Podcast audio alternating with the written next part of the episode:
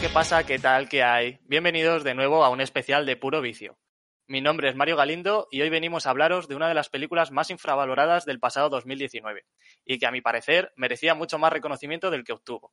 Estamos hablando de Knives Out, puñales por la espalda como se conoció en España o entre navajas y secretos como se ha traducido en Latinoamérica. Así que poneros cómodos porque aquí comienza un nuevo programa de Puro Vicio.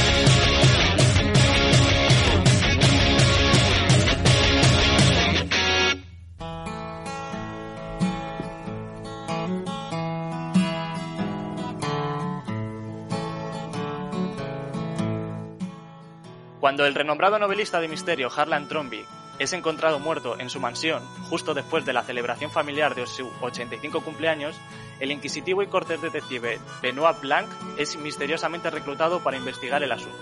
Se moverá entre una red de pistas falsas y mentiras interesadas para tratar de descubrir la verdad tras la muerte del escritor.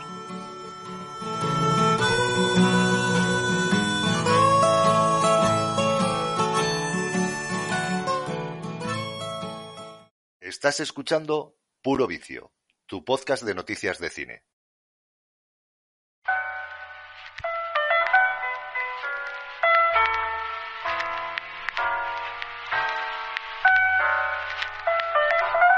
Pues en esta ocasión, para hablar de, de, esta película tan especial del año 2019, contamos con unos clásicos aquí en el podcast, como son Juana Galindo. ¿Qué pasa, Juan? ¿Cómo andamos?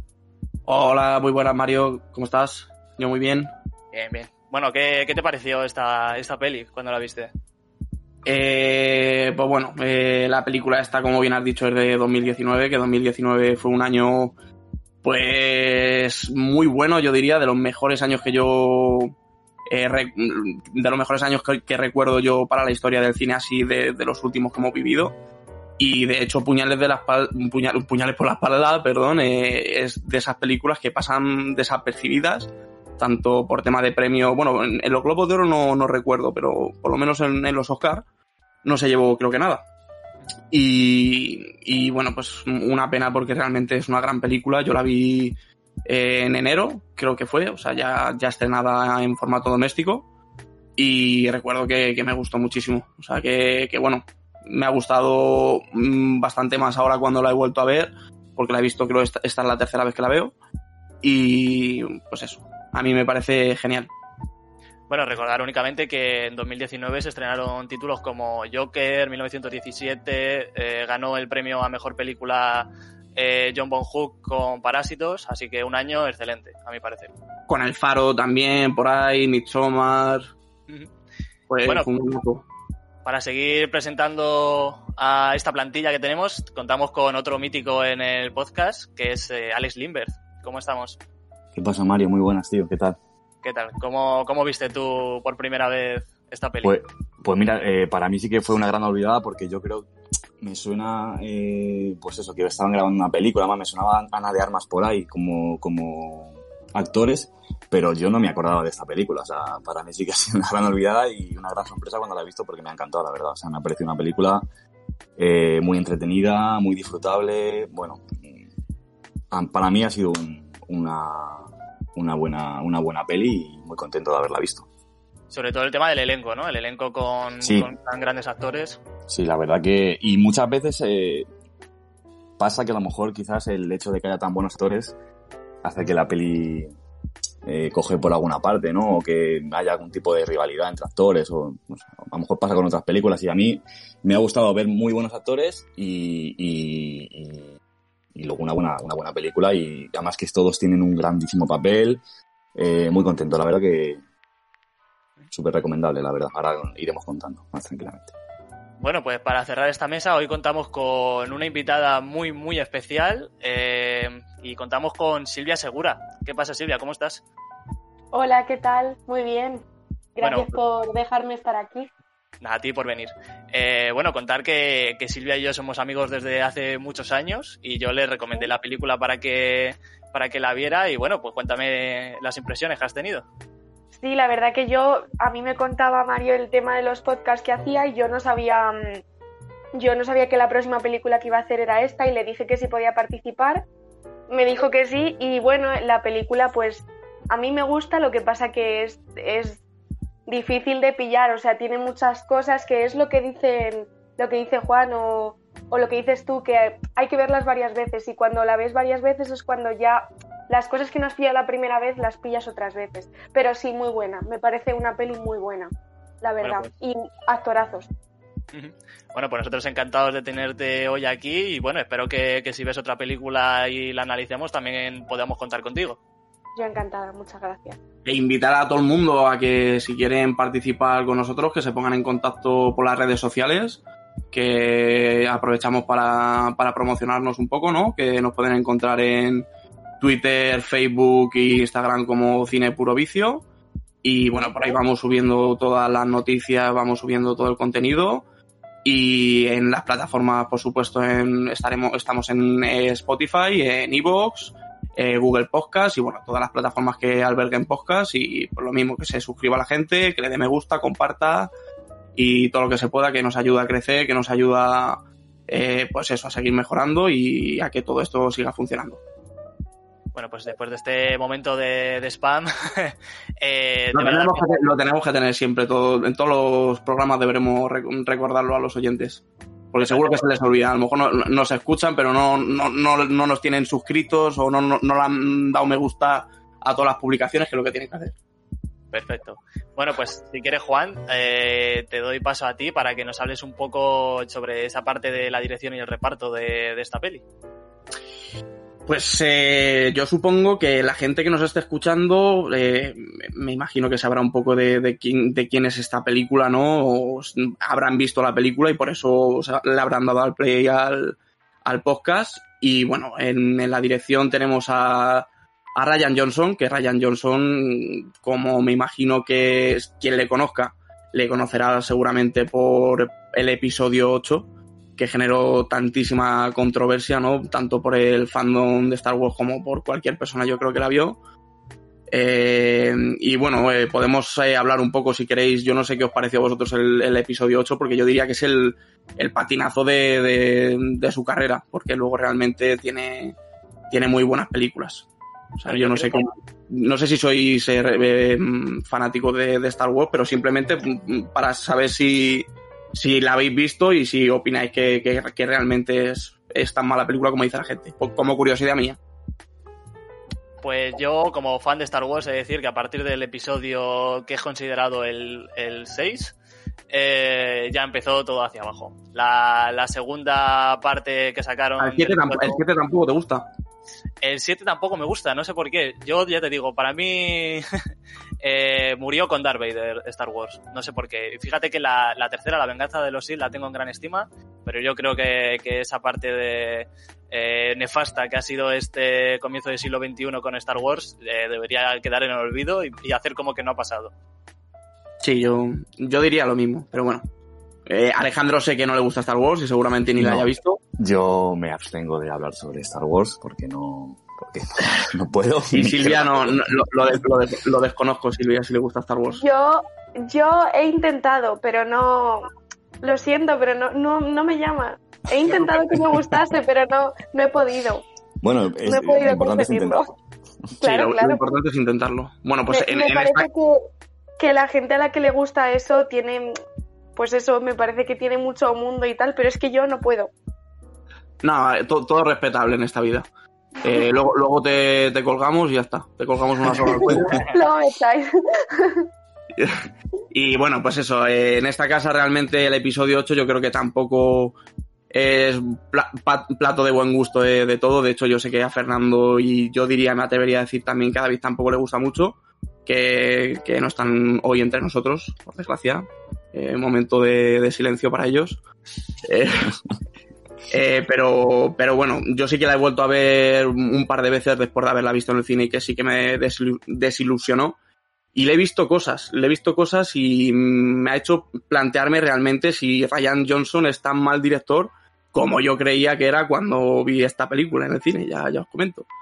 Pero claro, Sí. si, si, nos, si nos remontamos un poquito hacia atrás, eh, que Ryan Johnson nació en 1973, o sea que es joven y el tío tiene todavía recorrido y tiene mucho por demostrar. Eh, también ha hecho, yo creo que la otra película por la que más se le conoce que es Looper, diría yo, me atrevería a decir. Sí. Y por Muy su bueno, debut, eh, ¿has visto tú- ha- ¿habéis visto Looper todos? Sí, sí. Yo, de hecho, yo de hecho vi contigo, Juan, en el cine. Fíjate. No te acordarás, pero yo sí. ¿La vimos en el cine? La vimos en el cine los dos. Con alguien más, con Gallego creo que fue, con Fernando. Creo que fue. Pues sí, la por vi.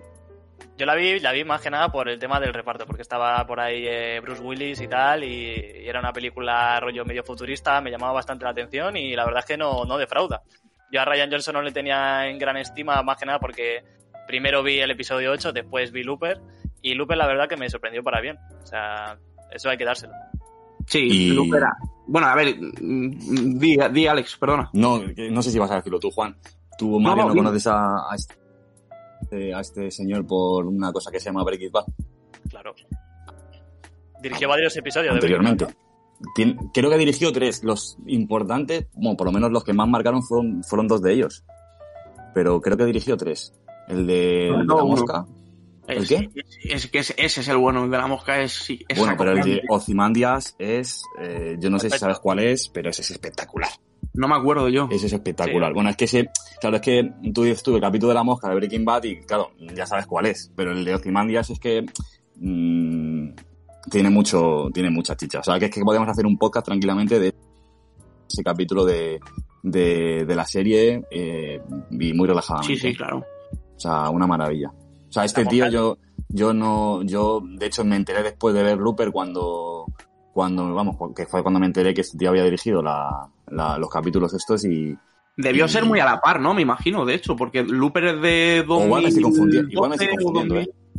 No, no, tienes razón. tiene- es que sabes lo que pasa, que es que yo vi Breaking Bad bastante tarde. Igual la estoy situando mal. Igual estoy situando eh, Looper como más reciente que, que esos capítulos de Breaking Bad. Igual tampoco es así. Ahora, Mm. si te digo la verdad, no sé las fechas. ¿Tú has visto Breaking Bad, Silvia? Eh, vi algunos episodios, pero no, me estoy sorprendiendo porque no sabía que este hombre ayudó a hacerlos. Y la de, y la peli esta que estáis hablando, em, me la estoy apuntando también que la quiero ver. Sí, pero ¿cuál es la trama de esa peli? ¿La de Looper? Sí, es que no la he visto. Pues ser de viajes es como si te gustan los viajes temporales, si has visto, estás viendo Yo Dark, que ahora está muy... de- Yo una que vi así, que a ver, no son viajes temporales, pero es una movida muy grande. La de eh, Origen, esa peli me gustó mucho. Pues y te si es gustará algo... Looper. que- Es que eh, os estaba escuchando hablar y si es algo parecido, pues eso te digo, que me la estoy apuntando aquí. A Sí, ver, es parece- muy, parece- muy origi- a mí me gustó mucho, muy original y, y- y no sé, muy- a mí me, me moló mucho, la verdad. Es Eso un, poco es. de- es un poco delito comparar Looper con Origen. Sí, A mí, sí, a mí sí. parece. Pero, pero. Bueno, pero es ciencia ficción, o sea, estamos es hablando... Origen es, es una peli muy buena. sí. Bueno, muy pero estamos complicada también. Sí, pero estamos, a- al final sí que hay casi una, una conexión que es, estamos hablando de, pues eso, realidades alternativas, por decirlo de alguna Claro, manera. pero- aunque- Como has dicho, viajes en el tiempo. claro, en origen al final hablan de que, que- que- que nos metemos en los sueños y efectivamente claro. vivimos una vida Looper, a ver, no tiene nada que ver en este sentido, efectivamente, pero sí que tiene una conexión de que, que hay, que hay, pues, fantasía en la película, que, que es todo este tema, ¿no? De, pues eso, que si viajes temporales o que si nos metemos en el sueño de alguien y podemos vi- vivir otra realidad a la que estamos viviendo. O sea que al final es ciencia ficción que va un poco por ahí y bueno, al final pues eh, como dice Alejandro, mm, yo prefiero no adelantarte nada y que la veas y opines. Vale. Por ti misma.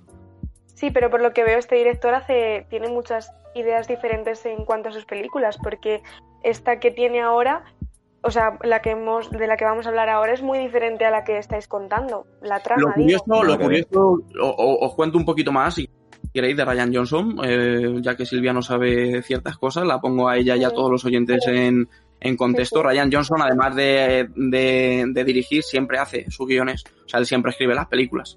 Son ideas suyas, de hecho, y pues él las acaba plasmando de alguna manera, que ya sabemos que siempre es difícil porque tienes que depender de las productoras que al final consiguen llevar esa idea y entonces vas a depender muchas veces de la idea de, de esta gente y no vas a poder plasmar todo lo que quieres de la manera que quieres porque siempre vas a tener a alguien, una mosca cojonera, eh, diciéndote lo que tienes que hacer. Entonces, eh, realmente él sí que plasma muy bien cómo es su cine en, en Brick, que es el- la película con la que debutó, que tan, la, protagoniza, la protagoniza también Joseph, Gordon-Levitt, que es eh, quien sale también en Looper y quien ha salido en, en toda su filmografía.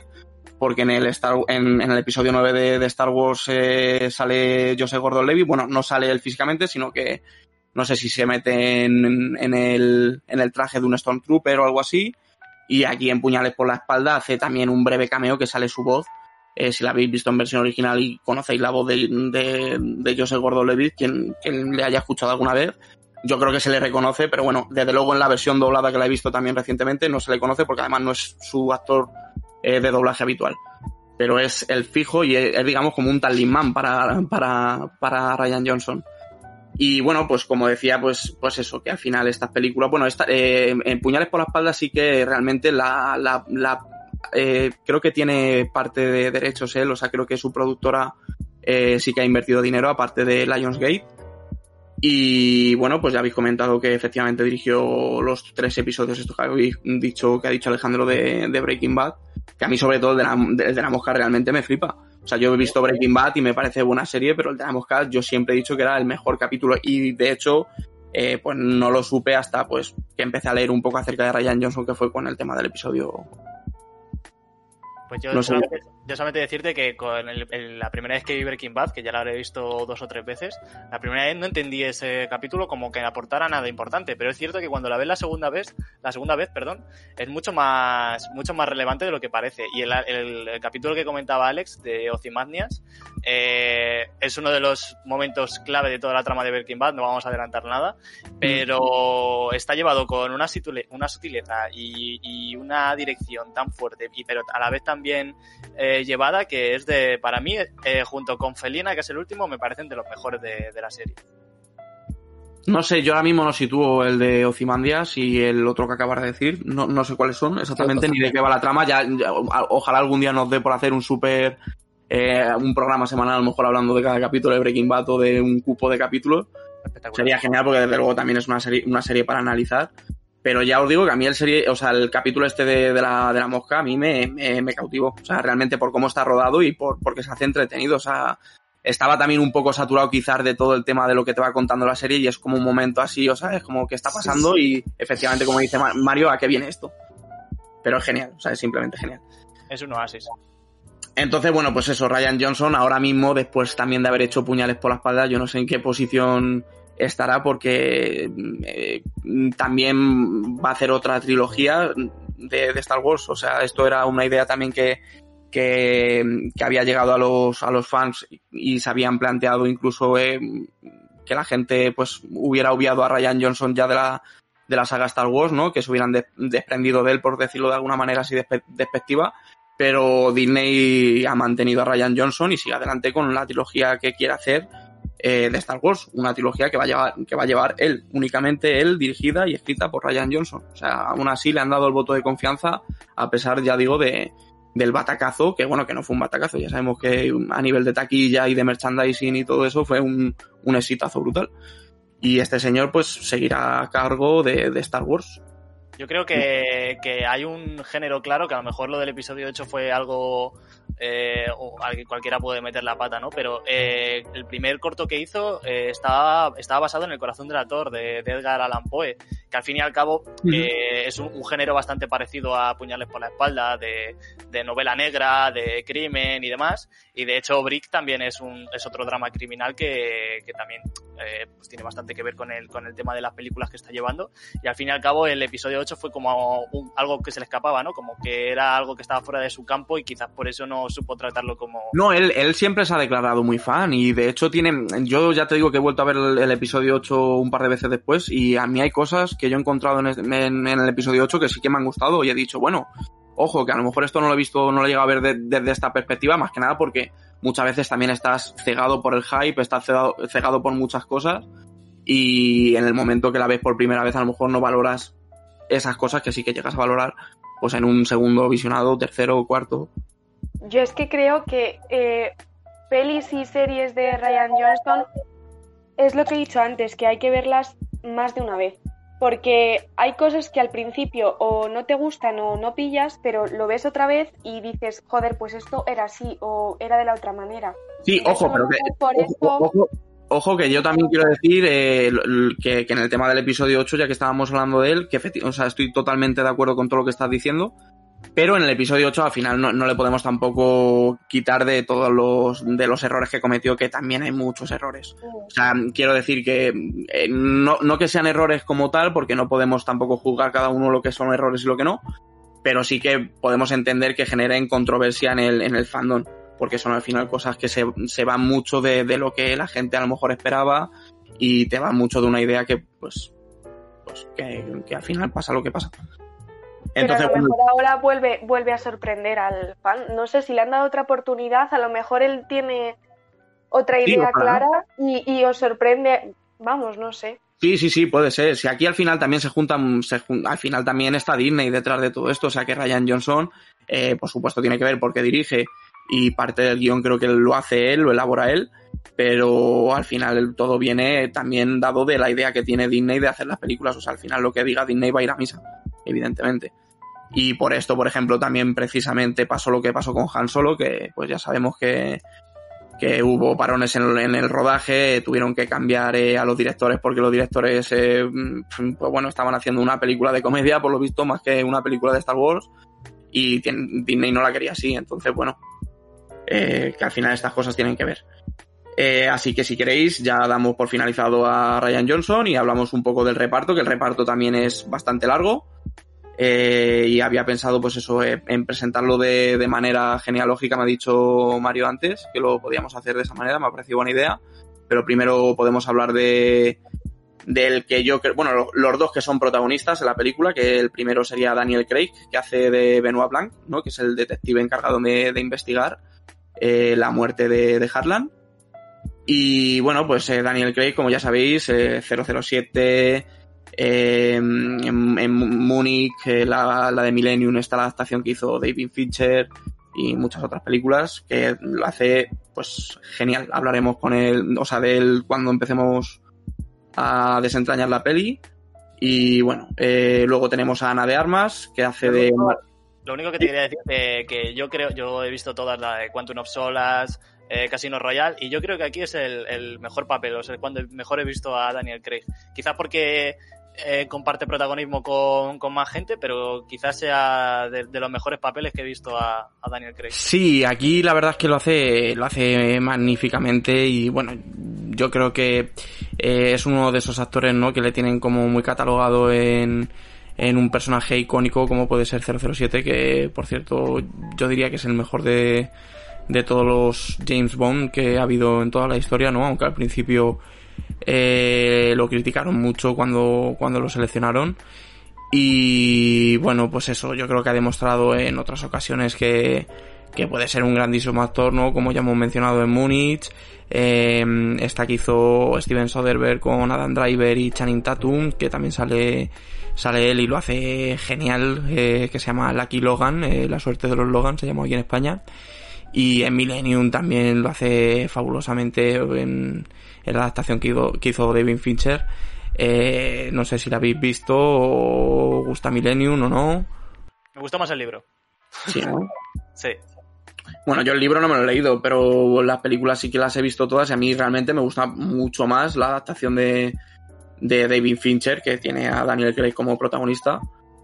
Y yo creo que pues ahí también hace un papelón y demuestra que es un gran actor y que puede hacer perfectamente cine fuera de, de J. Bond. Y de hecho lo tendrá que demostrar a partir de ahora porque va a hacer ya en cuanto se estén, ya ha hecho su última película como J. Bond, la última ya, ya está rodada, entonces ya ha concluido su papel de J. Bond.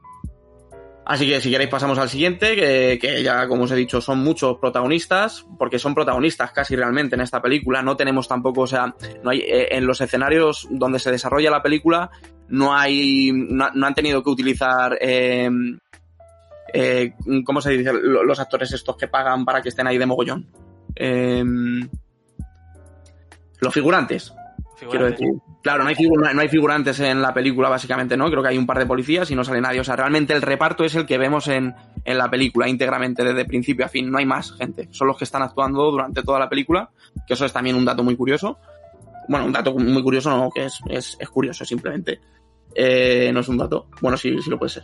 Bueno, seguimos, eh, seguimos. Tenemos a Ana de Armas como Marta Cabrera, que quizás es la sorpresa, yo diría, de, de la peli. ¿No? Que es la, la, chica que hace de enfermera y la gran amiga de, de Harlan. Y bueno, aquí coincide con Daniel Craig otra vez, ¿no? Porque em, va a ser la chica Bond, que hemos mencionado eh, la última película en la que Daniel Craig va a hacer de 007, pues ella va a hacer de chica Bond.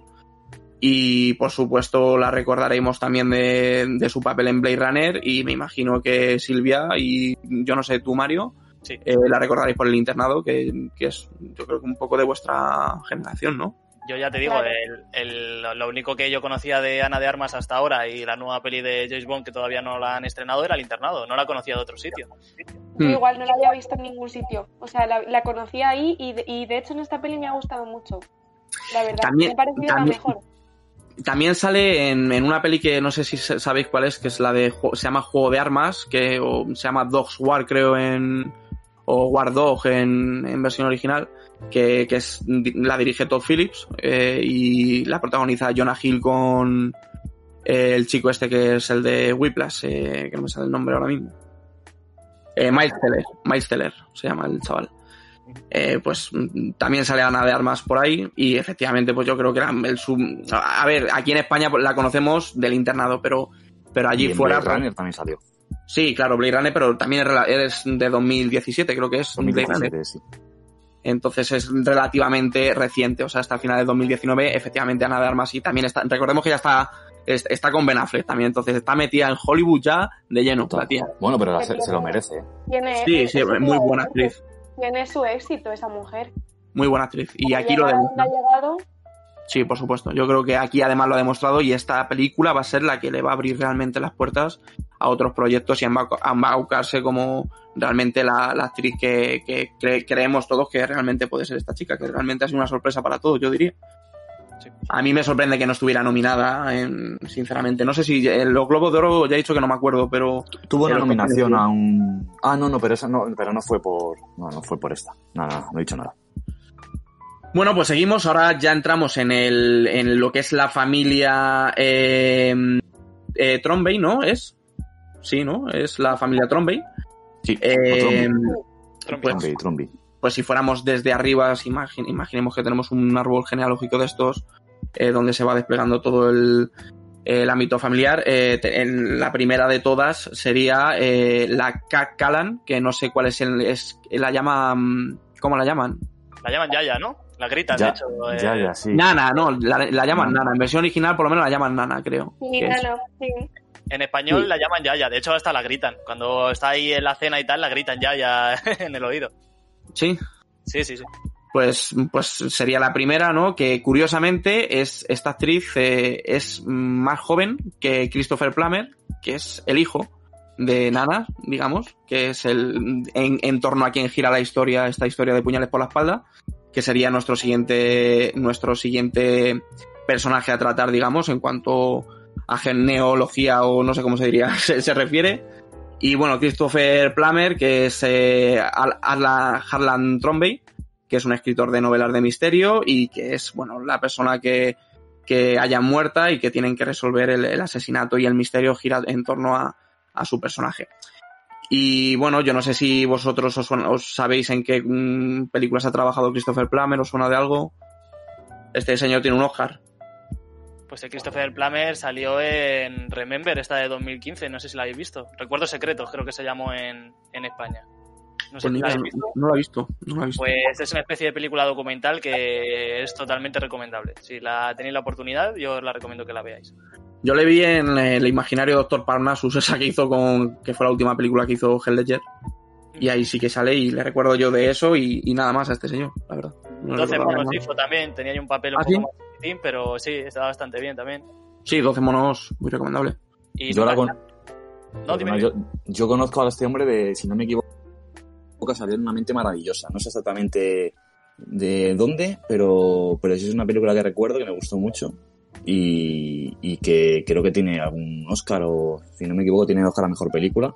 Y sí me Eh, suena de- de esta peli. mejor actor de reparto. Es que sí, en 2012 lo ganó. Christopher Plum, ¿De Christopher Plummer estamos hablando? Sí, un Oscar al mejor actor de reparto. Lo ganó en 2012. Eh, por Beginners, fue. Pues creo ¿Sí? que sí, no lo sé, creo que sí. Y luego Sí, tiene sí, otro en, el 94 que fue a la mejor actuación de voz. Pues en sí, 1994. Y para recoger lo que decía Alex, sí, salía en Una mente maravillosa y también en, en La búsqueda, esta pelis de, De Nicolas Cage, de Nicolas Cage, exacto. de sale. Disney, es de Disney. Sí. Pues bueno, pues eh, como hemos dicho, este realmente es el gran, el gran protagonista, aunque bueno, eh, yo creo que son casi todos protagonistas. eh, o sea, realmente hay muchos protagonistas porque hasta que no llegas al final no te das cuenta realmente de la importancia que tienen algunos personajes y de lo trascendentales que son en, en toda la historia. Entonces, bueno, los hijos de Christopher Plummer, eh, la primera y la mayor sería Linda Drysdale, eh, que es la hija mayor, y la, la encarna Jamie Lee Curtis, que yo creo que todo el mundo sabrá quién es Jamie Lee Curtis por sus papeles en Halloween. Y que bueno, que salió en- ha salido en todas las secuelas de, de Halloween, yo creo, en casi todas. Y bueno, salía también en Mentiras Arriesgadas, Entre Pillos Anda al Juego, en todas las pelis estas de, de los 90, principios de los 90, ¿no? Que son, que son tan icónicas. Y bueno, luego tenemos a Don Johnson, que hace de Richard, eh, que es el esposo, sería el esposo de, de Linda. Y bueno, que quizás sea una cara poco conocida, aunque resulte familiar, porque a mí, yo solamente le he visto recientemente, la habremos visto todos seguramente, en Django desencadenado, ¿no? Que hace como de, de un esclavista, ¿no? Que tiene también como su, su campo de algodón. Eh, no sé si le recordáis. Sí, sí, sí. La zota Y- con el látigo, ¿no? Sí, sí, eso es. Y, y bueno, y en la serie está que se ha hecho, la última que se ha hecho de, de Watchmen, que es un- una especie de secuela, ¿no? A lo que se narra en la película, etc. Bueno, tiene un, un perso- un papel bastante importante. Y bueno, eh, luego tenemos al, al otro hijo, de, al hermano de Jamie Lee Curtis, que es Michael Shannon, que es el que encarna a Walter Trombey y sería el hijo menor porque luego tiene luego hablamos de él eh, tiene un, un hijo que, que muere no no hay un hijo que está muerto que no, no cuentan absolutamente nada de él. Pero bueno eh, pues Michael Shannon yo creo que es otro actor de esos que le hemos visto muchísimas veces pero hay muy poca gente que luego le consigue sacar su nombre y Michael Shannon pues es, ese actor que ha hecho en Animales Nocturnos de policía también que, que, que hacía un papel genial eh, Man of Steel, ¿no? Que hace de, del General Zod. Eh, Michael Shannon siempre como que hace un poco de malo, ¿no? Porque también recuerdo de La forma del agua que... es correcto, la forma del agua, sí. Que además le valió una nominación. Sí, esta última, eh, no recuerdo su nombre, que era de nazis, Operación... No recuerdo, pero también recuerdo que hacía de típico general alemán eh, y tal, y también hacía de villano. Sí, ha tenido, ha tenido los últimos papeles, sí que es verdad que ha salido, sí, como, como villano, le han dado un aspecto bastante de, de villano. Y de hecho aquí en, bueno, luego lo hablaremos, eh, pero en Puñales por la espalda, como casi toda la familia, también es un poco villano cabrón. También, Eh, eh, comillas, hablando también un poco de hip hop, también es el, mad, el, el padrastro Correcto, de en millas, eso es, efectivamente. Es quien está con, con la madre, ¿no? Con Kim Basinger. Exacto. Eso es, sí, muy buena 8 millas, por cierto, también. O sea, este, este tío a mí me gusta mucho. O sea, siempre que le veo, eh, sabe hacer películas muy buenas y los papeles que interpreta los, sabe hacer muy bien. De hecho, también eh, una peli que sí que sale él como protagonista, que es la de Tech Shelter, que también está muy bien, él lo hace genial. O sea, es realmente un actor muy recomendable.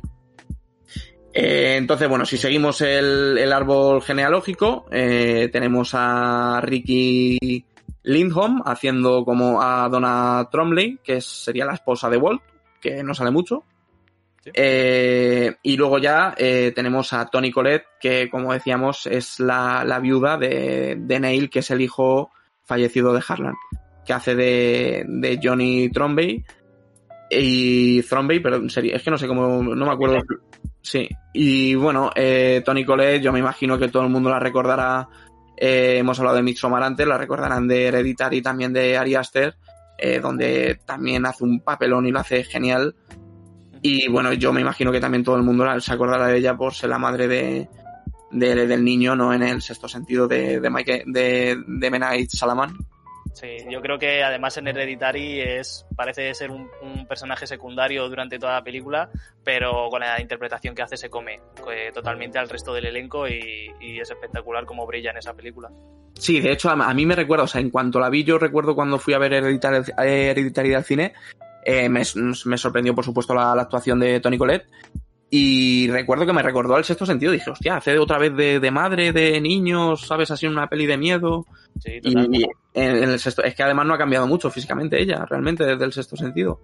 Y bueno, yo sí que me acuerdo de ella de una peli que a mí me, me, me gusta porque la tengo cierta cierto cariño porque la veía mucho de pequeño, que es la de Shaft, que, que sale eh, Samuel L. Jackson con Christian Bale, que sale jovencísimo Christian Bale haciendo del malo de la peli, que es como la segunda parte de Shaft, que ya sabemos que es un personaje también, pues eso, típico de película de, cine.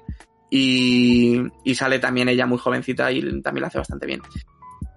Entonces, bueno, con esto cerraríamos la rama de los hijos, eh, porque el otro hijo, como hemos dicho, Neil está muerto, y pasaríamos ya a la, a la rama de los nietos, que el mayor de todos sería Hugh Ransom, que a él no le gusta que le llaman Hugh, bueno, solamente le llama el servicio Hugh, ¿no? Dice, como dice él, que es nada más y nada menos que, que el Capitán América, Chris Evans, que todo el mundo, por supuesto, sabrá que, que, que es el Capitán América, le conocerá a todo el mundo como el Capitán América, y se le ha olvidado, ¿no? De, el, el, papel ese que hizo en Los Cuatro Fantásticos, que también fue, no me acuerdo cómo se llamaba. El... La antorcha humana. Sí, la antorcha humana, eso es. Sí, bueno, Chris Evans eh, siempre ha estado encasillado como estos típicos eh, eh, actores. Claro, sí, pero son actores así como medio guapitos y los meten a, pues por ejemplo, Robbie Downey Jr. siempre será recordado por, por eh, Iron Man. Y aquí Chris Evans, pues creo que se sale un poco de ese papel de, de bonachón, de tío que, que, mira por los demás y tal, y hace como un poquito más de egocéntrico sin entrar en muchos detalles, y es como un poco el, el personaje más eh, caradura que, que, ha interpretado Chris Evans hasta ahora. Bueno, eh, la película esta, no sé si la habréis visto, la de no es, no es otra estúpida película americana, que se llama en versión original Not Another Teen Movie o algo así, creo que es. Eh, que es así la típica película, una mezcla entre Scary Movie y American Pie. Y él hace pues también como de chulito de la escuela, así como de eh, jugador de, de, fútbol americano, así súper duro. Y, y la hace también súper bien, es, genial. Chris Evans es genial. O sea, aquí lo hace también estupendamente. Y de hecho hará la próxima película también de los, de los hermanos Russo, que, que va a ser la película más cara hasta la fecha de Netflix, ¿no? Con, con Ryan Gosling. Así que ya le veremos eh, cuando, cuando se estrene la película. Pero vamos, a mí Chris Evans me gusta mucho como, como actor. Esperemos que siga haciendo películas de este tipo. Porque a mí el chaval la verdad es que me, que me gusta. Y bueno, eh, seguimos con el, con la rama de los nietos. Tendríamos a Catherine Langford, eh, que hace de Meg, ¿no? Megan Trombey. Eh, que yo creo que todo, seguramente vosotros también, Mario y, y Silvia, la, la, conoceréis por, por 13 razones. Por 13 razones, sí. Sí. Claro. Y, y, bueno, y por, maldita, y por Maldita, que ahora la, la, está viendo bastante gente, ¿no? Que es una serie también que ha salido ahora en Netflix y que está bastante de moda, creo. Yo no bueno, la he empezado a ver, pero por lo visto dicen que es muy buena, sí. Está, bueno, no sé si muy buena, pero que lo que tú dices está bastante de moda. Sí, a mí me la, me la han recomendado y bueno, yo no soy mucho de, de, series, pero bueno, que ahí queda. O sea, que también sale Catherine Lanford. Eh, luego, eh, el siguiente sería el siguiente de los Lanford, el siguiente de los nietos de, eh, de Halan, eh, sería Jaden Martel, que es Jacob Trombey, que es el niño este que está todo el día con el móvil. Y que bueno, es el, el hijo, ¿no? De. No, bueno, no, no, he dicho que Megan es eh, hija de, de, Johnny Nail y Chris Evans, eh, o sea, Ransom, es hija, hijo de, de, Linda y Richard, que son eh, Tony Colette, ¿no? No, no, Tony Colette, perdón, hace de Johnny, perdona. Es que es, es, es, un lío de, de, la, de la repera. Chris Evans es el hijo de Don Johnson y Tommy Lee Curtis. Exacto, eso es, eso es. Y bueno, sí, de hecho se ve que son los mayores, ¿no? O sea que cuadra perfectamente las edades con, con, con, la, con las edades de los hijos. Uh -huh. eh, entonces, Jaden Martel, que es el chico este que está todo el día con el móvil, le conocemos, yo creo que todo el mundo también le habrá sonado un poco su cara, que es el chico que, que participa, bueno, que es el protagonista de la primera de It, ¿no? Que es el, no me acuerdo cómo se llama el, el, el personaje, pero bueno, es el, el, el cabecilla de, del el, el, líder del grupo, de los fracasados, no me acuerdo cómo se llama, ¿no? Los perdedores, sí. De los perdedores, eso es. Y, y bueno, eh, yo creo que aquí está ya, es, la última cara conocida. Eh, porque luego, bueno, no, realmente por el siguiente que iba a hablar, que ya, ya acabamos, ya hemos acabado la, toda la familia eh, Trombey, Yo lo Eh, único que ya. te iba, a cortar un segundo, Juan, y era que Sí. el personaje este último que hemos hablado eh, recrea como un niño eh, que está un poco involucrado con el tema de la política y tal, y, y hasta su familia le, le, le llama tal cual un troll de, de derechas. Y bueno, decir que llaman así, sí. Sí, eh, aquí eh, Ryan Johnson lo, lo creó por, por esa gente que se había tirado del fandom de Star Wars, que se había tirado contra él y le estaban criticando por redes sociales, pues es un poco como la caracterización de ese sector de, de espectadores que, que se lanzaron Mm. contra él. Mm, Pues, pues sí, po- podría ser, la verdad que, que buena manera de verlo, sinceramente. O sea, mm, realmente eh, yo creo que tiene mucha crítica en general social, ¿no? O sea, ya no solamente eh, a, pues eso, a gente como pueden ser los chavales de hoy en día, sino eh, a la gente mayor. O sea, realmente está muy bien retratado todos los eh, niveles de so- sociales, digamos, ¿no? O sea, está muy bien retratado en, una casa. O sea, al final se desarrolla también básicamente la película en una casa y se habla de una familia y está muy bien visto, pues eso hace como una crítica a la sociedad en general que yo creo que es bastante marcada y que se ve muy bien durante toda la película.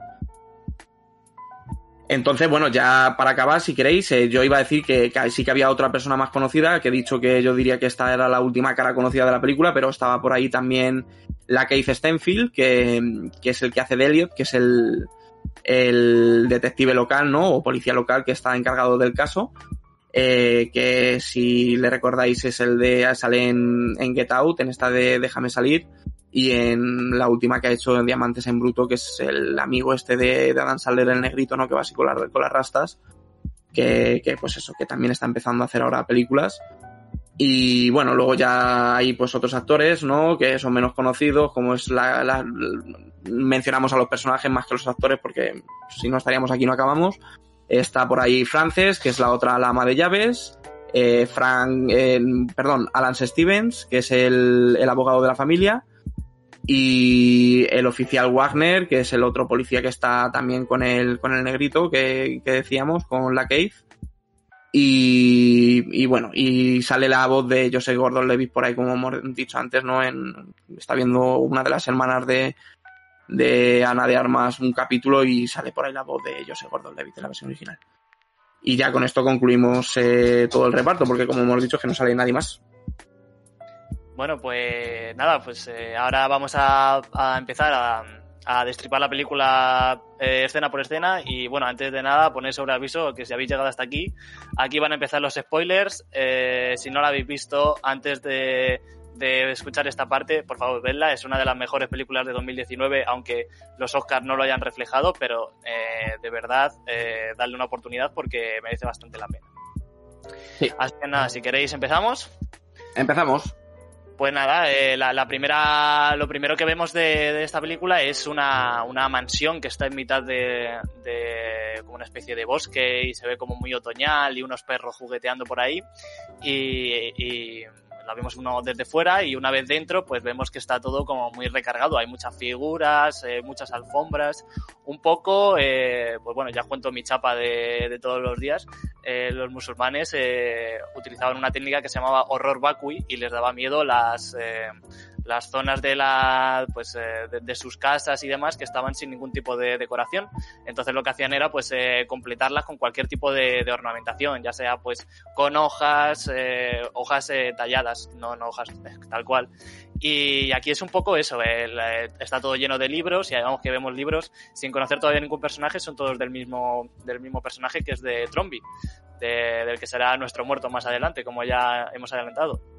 Y sí. vemos una taza eh, de que la ama de llaves eh, está preparando una taza que, que, tiene impresas unas letras que pone eh, mi casa, mis reglas, mi café. Y bueno, pues eh, esa taza, pues como guiño más adelante, pues será un poquito más eh, relevante. Y vemos como... Es importante como... la taza, digamos, y lo dejamos ahí, ¿no? Exacto, sí, sí, vamos a dejarlo ahí de momento. Y bueno, pues vemos como la ama de llaves está buscando al señor Trombi y lo encuentra en su estudio, tumbado en el sofá, eh, con degollado y con el cuchillo en el suelo. Y bueno, pues se le caen las piezas y aquí ya nos presentan el, el, primer problema que, a, lo que se, a lo que se enfrentan nuestros personajes. Eh, ¿Cómo os parece esta presentación? ¿No? ¿Os parece un poco abrupta o, o, o parece que merece la pena?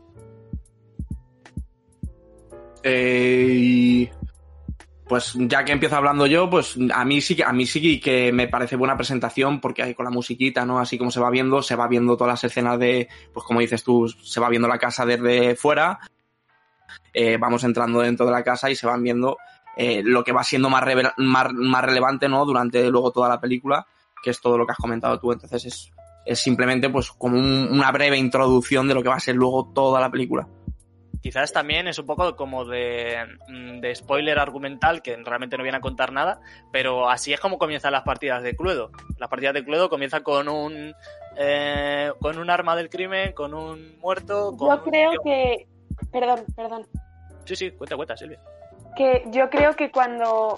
O sea, según en la película va dirigiéndose a la casa, según va mostrando más cosas de la casa, es como que genera ya o sea, si, tú, si una persona que se la ve y no se lee la sinopsis ni nada, o sea, que no sabe de qué va porque no se lee nada, es como que genera ese mal rollo de decir, vale, esto, mm, si no es una peli de miedo, aquí algo chungo va a pasar.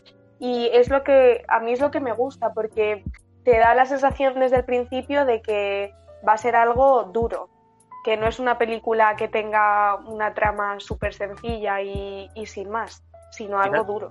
Quizás también por los colores y el tema de la iluminación, ¿no? Porque como que la casa la muestran como es, está medio nublado, es otoño, está todo el suelo lleno de hojas y dentro todas las luces están como, aunque, aunque es de día, están como semi apagadas y los colores son como muy antiguos, ¿no? Como que da esa sensación más mal rollera, más que si fueran todos los colores vivos, fuera de día y demás. Pues, pues es curioso que lo menciones porque además, eh, no sé si lo sabría Alejandro, pero eh, muchas escenas que se hacen fuera de la casa, eh, se hacen como, se, se, hicieron planos tanto de día como de noche para realizar, o sea, para hacer luego esa especie, digamos, de semidía que está diciendo, o sea, para generar ese, ese ambiente al final. O sea, yo creo que se vive muy bien el ambiente y de hecho ahora cuando, en cuanto empieza la película no sabemos en qué época está transcurriendo. O sea, luego más adelante ya sí que vemos que pues eso sacan los móviles y tal, hablan incluso de Netflix y sabemos que, que se basa en la actualidad.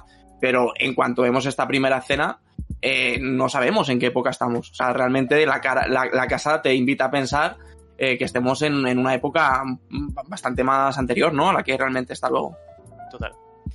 Pues, pues eso, nada, lo, lo siguiente que vemos es que nos presentan al personaje de Ana de Armas, que es Marta, como que está viviendo en, en su casa y, y, fue una semana después de lo que, de lo que ocurrió, de, encontrar el cadáver del señor Tromby y que vive en una humilde casa y con su hermana y con su madre y vemos pues un, un detallito que parece un poco tonto pero que ya da la sensación de, de, nos mete un poco en el papel y es que el móvil que tiene está la pantalla toda, toda rayada, está rota. Y, ¿no? Como que esa sensación de, de, de, que no tiene los recursos que podía tener la persona que vivía en esa casa tan ostentosa que nos han enseñado al principio. Y, y bueno, pues... Eh... Es, es, un Nokia además, ¿eh? Creo. Sí, sí, que no es ni siquiera... Ah, no, no, no, bueno, a lo mejor fue impresión mía, ¿eh? ya te digo, yo tengo también... O sea, eh, y lo, lo, lo, lo, que sí que iba a decir, que es curioso, lo que dices tú del tema del móvil, como que, pues eso, que al final es una chica que, que se, se, la ve, ¿no? De hecho, la, se ve la cocina y se ve todo la casa de ella, ¿no? Porque ella la primera cena que, que la vemos es en su casa. Sí. Y se ve que pues es que es una chica humilde, ya efectivamente que dices tú con, con el móvil y, y, la casa, pues se ve que efectivamente que es de una familia, pues. Y pues nada, eh, llega, pues que le llega una llamada de la, de la familia Trombi y llega a su, a la casa de, del, del muerto y, y, la recoge Meg, que sería la, la nieta de, de. Se lamentan de lo ocurrido y, bueno, pues se, se le ponen los ojos llorosos a Ana de Armas. Eh. Bueno, vamos a llamarla Marta a partir de ahora, vamos a llamarle por el nombre de los personajes. Y nada, nos, nos van presentando a uno a uno a los eh, personajes de, que van a conformar esta, esta película. Y vemos, por un lado, a Richard eh, el que, y a su mujer Linda y nada, empiezan a interrogarlos por, por el policía trooper, que el policía trooper es el, eh, pues la, el, la, pareja policial de la Keith Stanfield. Y comienza un interrogatorio en el que los dos policías se sientan eh, enfrente del, eh, del miembro de la familia al que van a interrogar y vemos como en la parte de atrás hay una especie de mosaico circular que está lleno de cuchillos que apuntan hacia un centro que está vacío.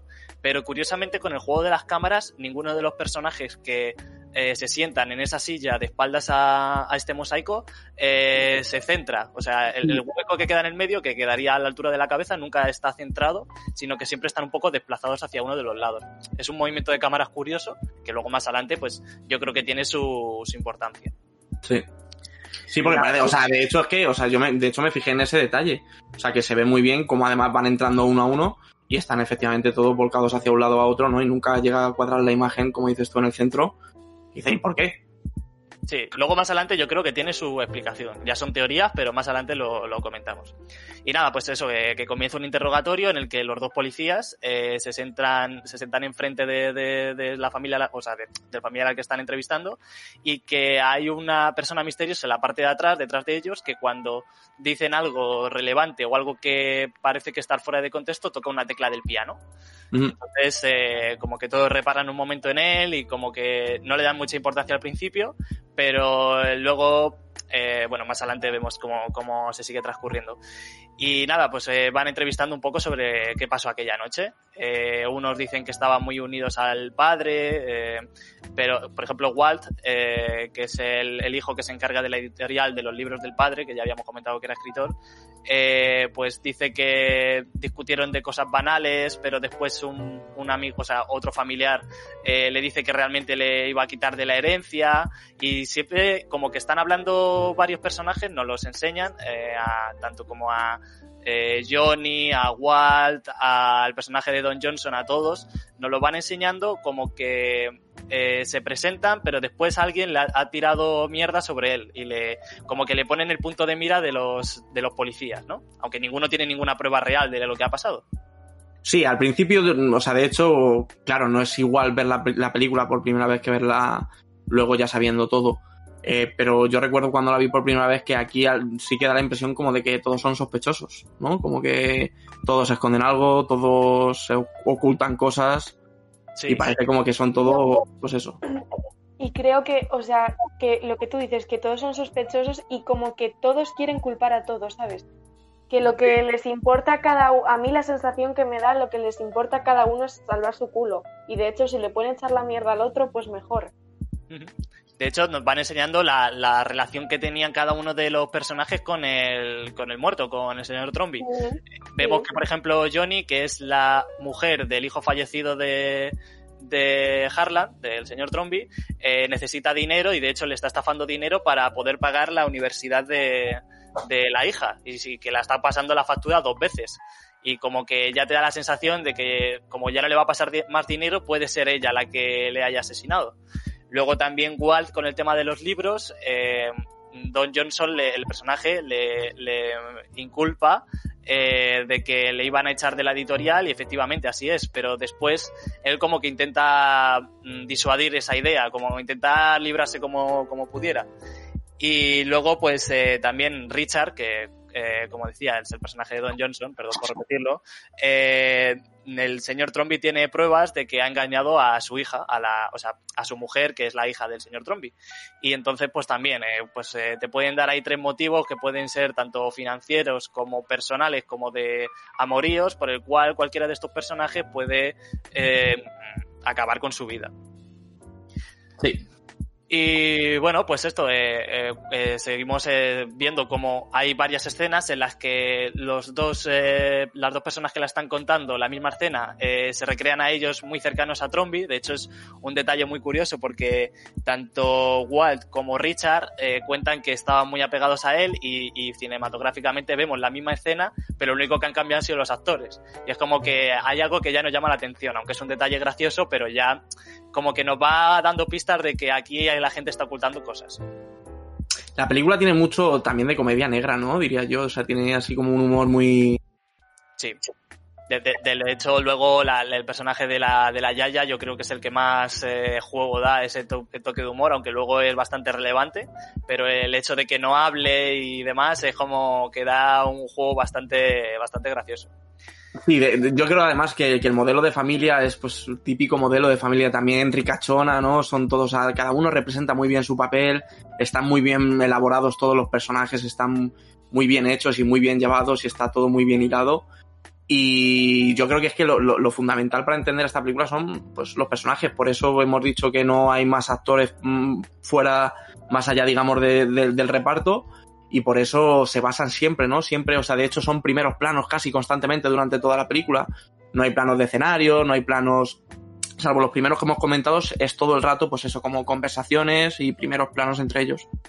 De hecho, una cosa con los planos, que se me ha olvidado comentar, pero que es bastante, bastante bueno, es que cuando le están agudizando, le están apretando un poco las tuercas al, al que están eh, interrogando, la cámara se acerca, se le pone muy cerca de la cara y, por ejemplo, en el hecho de que Richard inculpa a Walt de que le iban a echar, pero Walt después eh, escurre el bulto diciendo que estaban hablando de negocios.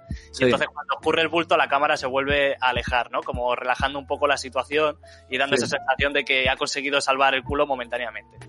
Aquí está todo muy bien cuidado, muy bien llevado, o sea, cada cosa, los gestos de ellos, es casi como teatro, me atrevería a decir. O sea, porque todos los gestos de ellos quieren decir cosas, de hecho, en el momento eh, que les están interrogando al principio de la película, eh, son muy, re muy relevantes. O sea, ya cuando sabes efectivamente, ya has visto la película una vez y, sabes todo, eh, te fijas en esos pequeños gestos y ya te están hablando. O sea, ya desde el primer momento te dan señales hacia dónde se va luego a, a desenvolver todo. Y bueno, en un momento eh, Johnny recae en que, pues en este personaje misterioso que estaba tocando las teclas es Benoit Blanc, que realmente le, le reconoces, bueno, recordemos, es el personaje de Daniel Craig, eh, y es un, de, es un detective que, bueno, cuenta que alguien le ha llamado, escurre el bulto con quién ha sido porque realmente no lo conoce, y luego dice que, que está aquí simplemente como un observador, que quiere echar un cable a los, a los policías que están llevando el, el caso, pero que él simplemente está aquí para, para observar y tomar notas, por así decirlo. Y nos, a, mí, a mí personalmente eh, me recuerda bastante a, a, Poirot y a las novelas de Agatha Christie en cuanto al típico detective que lo tiene sí. todo muy claro y parece muy seguro de sí mismo, de que lo puede resolver. Me da a mí un poco esa sensación, ¿no? Sí, al detective Colombo, ¿no? También un poco. Sí, total, total. Y, bueno, pues eh, vemos que mientras, mientras eh, ahora ya el personaje misterioso, Benoit Blanc, empieza a hablar con los interrogados, eh, todos están, bueno, les presentan realmente los motivos por los cuales podrían haber asesinado a, a Harlan que le dice cosas que no deberían escuchar, como, como despedir a su hijo, como habíamos, como habíamos comentado, y como la infidelidad, infidelidad de su yerno. Y también hablan de una cosa que es Ramson, que es el personaje de Chris Evans, pero nunca eh, interrogan a Ramson, sino que él está fuera de, todo este embrollo. Y siempre hablan de él como la oveja negra, como que le tiran mucha mierda y de que hablan de que discutió durante la fiesta. Intentan como un poco, aunque es el, hijo de, recordemos, de, Richard, eh, le intentan in, inculpar, porque como que es el que tuvo un desaire con el, con el fallecido en, el, en aquel momento. Sí, Chris Evans es, de hecho es muy protagonista precisamente por todo lo que dices y de hecho si, no, si nos damos cuenta durante toda la película es como el ojito derecho de, de Nana, ¿no? Porque será el primer bisnieto, entonces tendrá un cariño especial, igual que el abuelo, con el abuelo con, se, se lleva genial con Harlan eh, y también pues de hecho hay conversaciones que tiene, no recuerdo con quién es, pero queda claro en todo momento ¿no? que tenía muy buena relación, creo que era con la otra persona con la que jugaba el juego este que jugaba um, con Ana de Armas, el, el juego de mesa. Sí, eso es. Y, y bueno, pues eso, eh, pero al final es un personaje que, que, efectivamente es muy distante, ¿no? Porque de hecho eh, le ladra a los perros, está, no, quiere que le toquen, no quiere que le hablen, es como muy pasota. Eh, y al principio efectivamente pues no se le ve, de hecho Chris Evans se le empieza a ver un poco más adelante. De hecho, esta presentación, porque realmente no acaba de ser, o sea, no, no deja de ser una presentación de todos los personajes con sus eh, debilidades y fortalezas de cada uno de ellos, y nunca se le habla de él, sin, o sea, nunca habla él, sino que se habla de él. Y es una, un recurso muy bueno para dejar a Ramson como un gilipollas, por así decirlo, porque siempre le están diciendo que si es la oveja negra, que si es el chulo, que por ser el más joven es un playboy y tal, y, y, no es hasta la mitad de la película prácticamente que, que, interviene él directamente. Siempre se habla de él, nunca habla él. Es, es un detalle bastante, bastante interesante. Sí. Y bueno, y una vez que termina el, el- el interrogatorio a estos eh, personajes, eh, vemos cómo Richard se acerca al, al escritorio de Tromby con las pruebas, con las fotos que enseñó de la, de la infidelidad a su mujer, y como que abre una carta y ve que está vacía y como que se ríe, ¿no? Diciendo, este viejo me la ha intentado pegar, no sé qué, pero en verdad no tiene ninguna prueba de, de lo que he hecho. Y aquí hay un detalle que, que a mí se me ha pasado por alto, pero me resulta curioso y seguro que vosotros tenéis la solución, yo tengo mi teoría, y es que en el escritorio de Tromby hay una pelota de béisbol que vemos que, que coge y la tira por la ventana. Y después, acto seguido, cuando lo- el detective y los dos policías eh, la ven y se la queda eh, Renoir Blanc, se la queda todo el rato. Y a mí la- el tema de la pelota de béisbol es como, eh, bueno, ya lo hablábamos en otros podcasts, como muy metajuego, ¿no? Como que está hablando de algo metafórico, la bola en sí, sí. No está hablando... Y al final de la película se- es, es como que se, se- el círculo se cierra con esa pelota.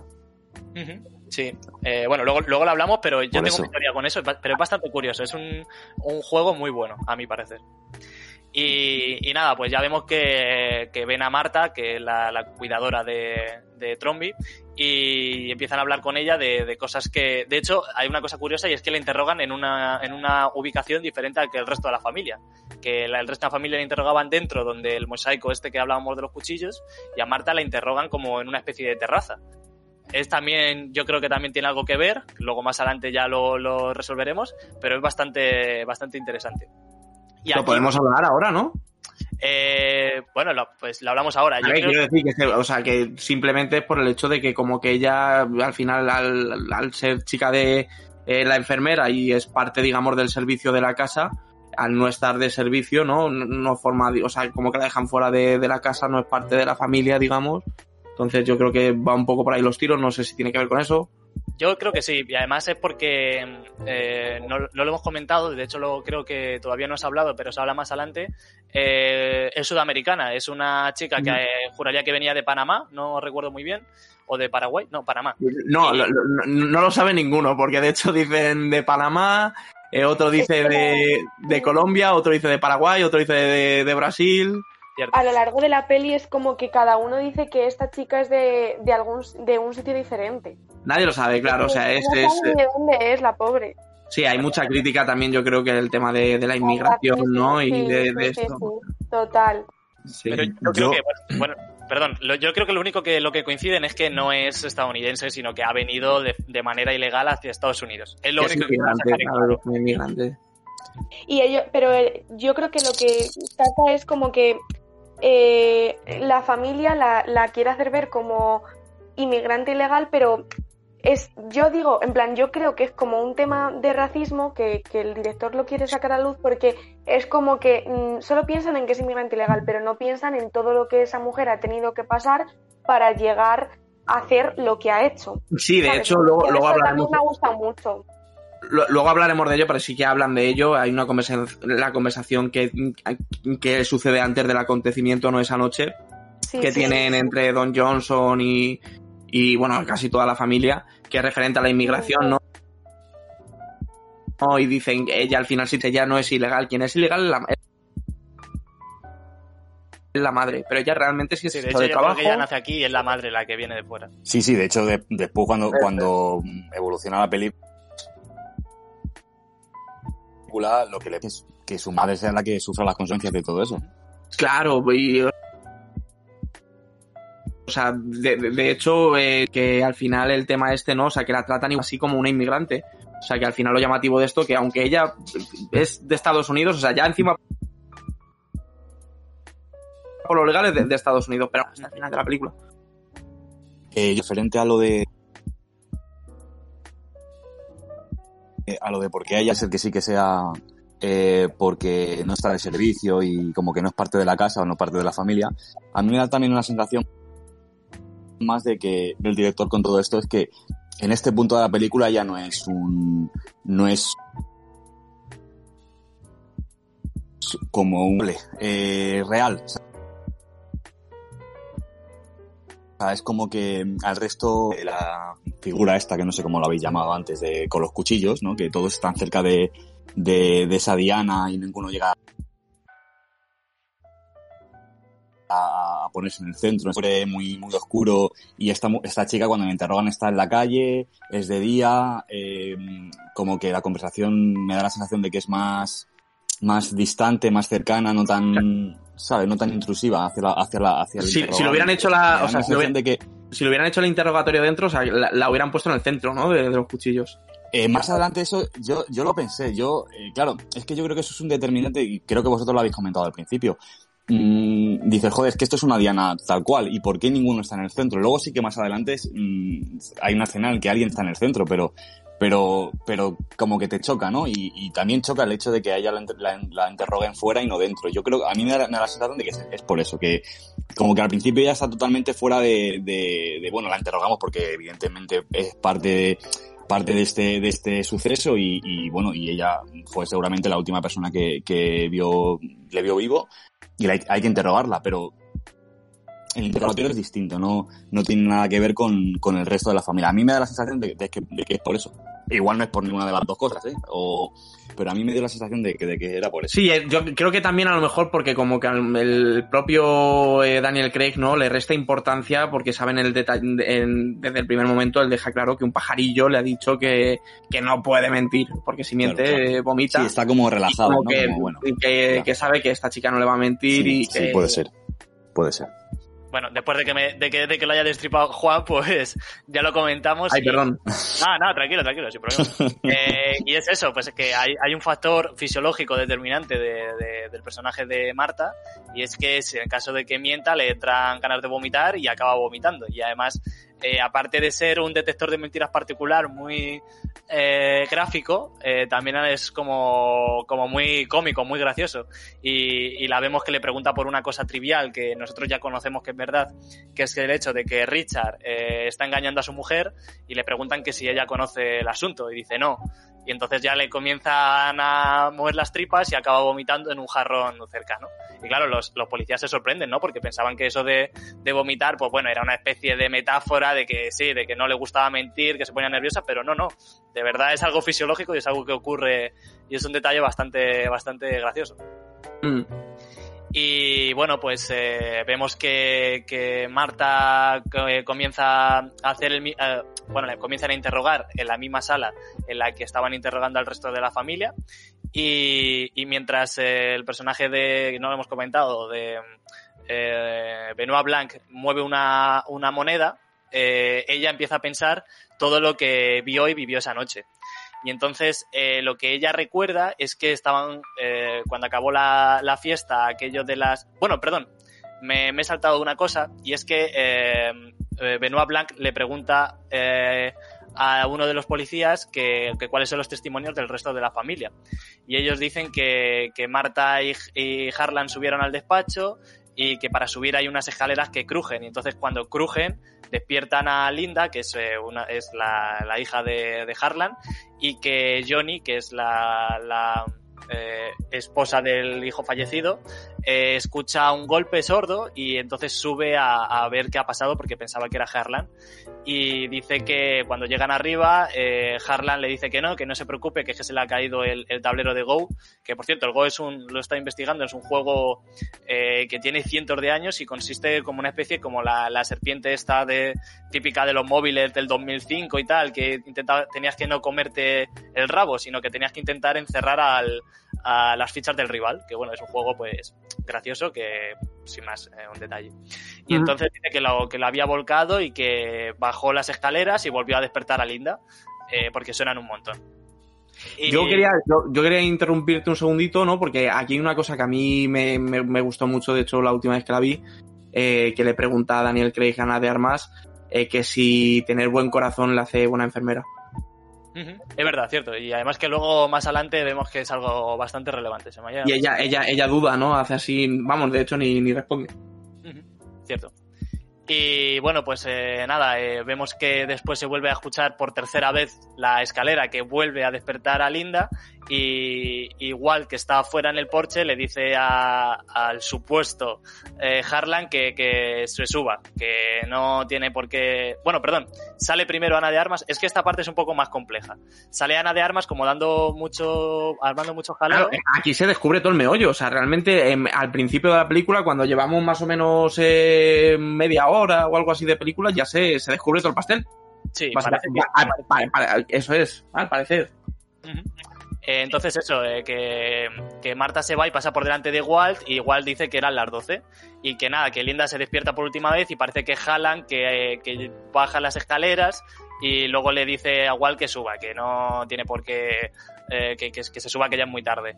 Y entonces Meg, que recordemos que es la nieta de, de Harlan, llega a casa y a las 3 lo- los perros empiezan a ladrar y la despiertan. Entonces con esta recreación están dejando fuera como fuera como, como posibles no sospechosos a mm, el personaje de Chris Evans y al personaje de Ana de Armas tanto a Marta como a como cómo se llamaba no, me no recuerdo su nombre El de. El de Chris Evans. sí Eh, como eh, Hugh, él se llamaba Hugh de nombre de pila. Llamemos- llamémosle Hugh vale eh, Así, así era como no le gustaba que le llamaban, pues era Ransom. Ransom, cierto, Ransom. Entonces eh, ya dejan a esos dos fuera porque, porque no estaban en la, en la casa, sino que se habían salido. y Entonces todo, todo pinta a que fue un suicidio, que Harlan se había suicidado y que ninguno de los eh, presentes, por lo menos, ni Ransom ni Marta, eran los culpables. Y entonces aquí ya empieza a sospechar un poco eh, Benoit Blanc y dice, ¿no hay, no hay ninguna forma de otra escalera que llegue hasta el cuarto de Harlan. Y dice, no, no, es imposible. Y bueno, ya vemos que luego más adelante eh, pasan cosas. Eh, Pasan Pasan cosas. pasan cosas, exacto. Entonces, eh, pues nada, luego vemos que a- esta vez sí, eh, Marta está siendo interrogada por los detectives en el, en el, el mosaico este que vemos con los cuchillos. Y entonces empieza a recrear el- la, la fiesta en, su mente paso por paso tal y como pasó. Y que se suben los dos a tanto Harlan como ella suben al estudio a la habitación de, del, eh, del magnate y empiezan a jugar al Go. Y Harlan ve que va a perder entonces tira el tablero.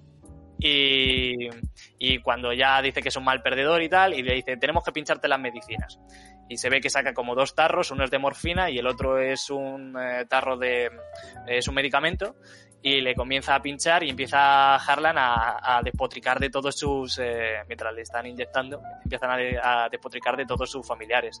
Dice que Ransom se parece bastante a él y que por eso eh, se lleva un poco mejor con él, pero que no sería capaz de distinguir un cuchillo de verdad de uno de mentira, que luego más adelante veremos que también tiene sus connotaciones. Luego eh, también empieza a decir que todos son como unas sanguijuelas, de que le quieren solamente por el dinero y tal, y que de verdad Marta es una amiga suya porque pasa mucho tiempo con, con ella.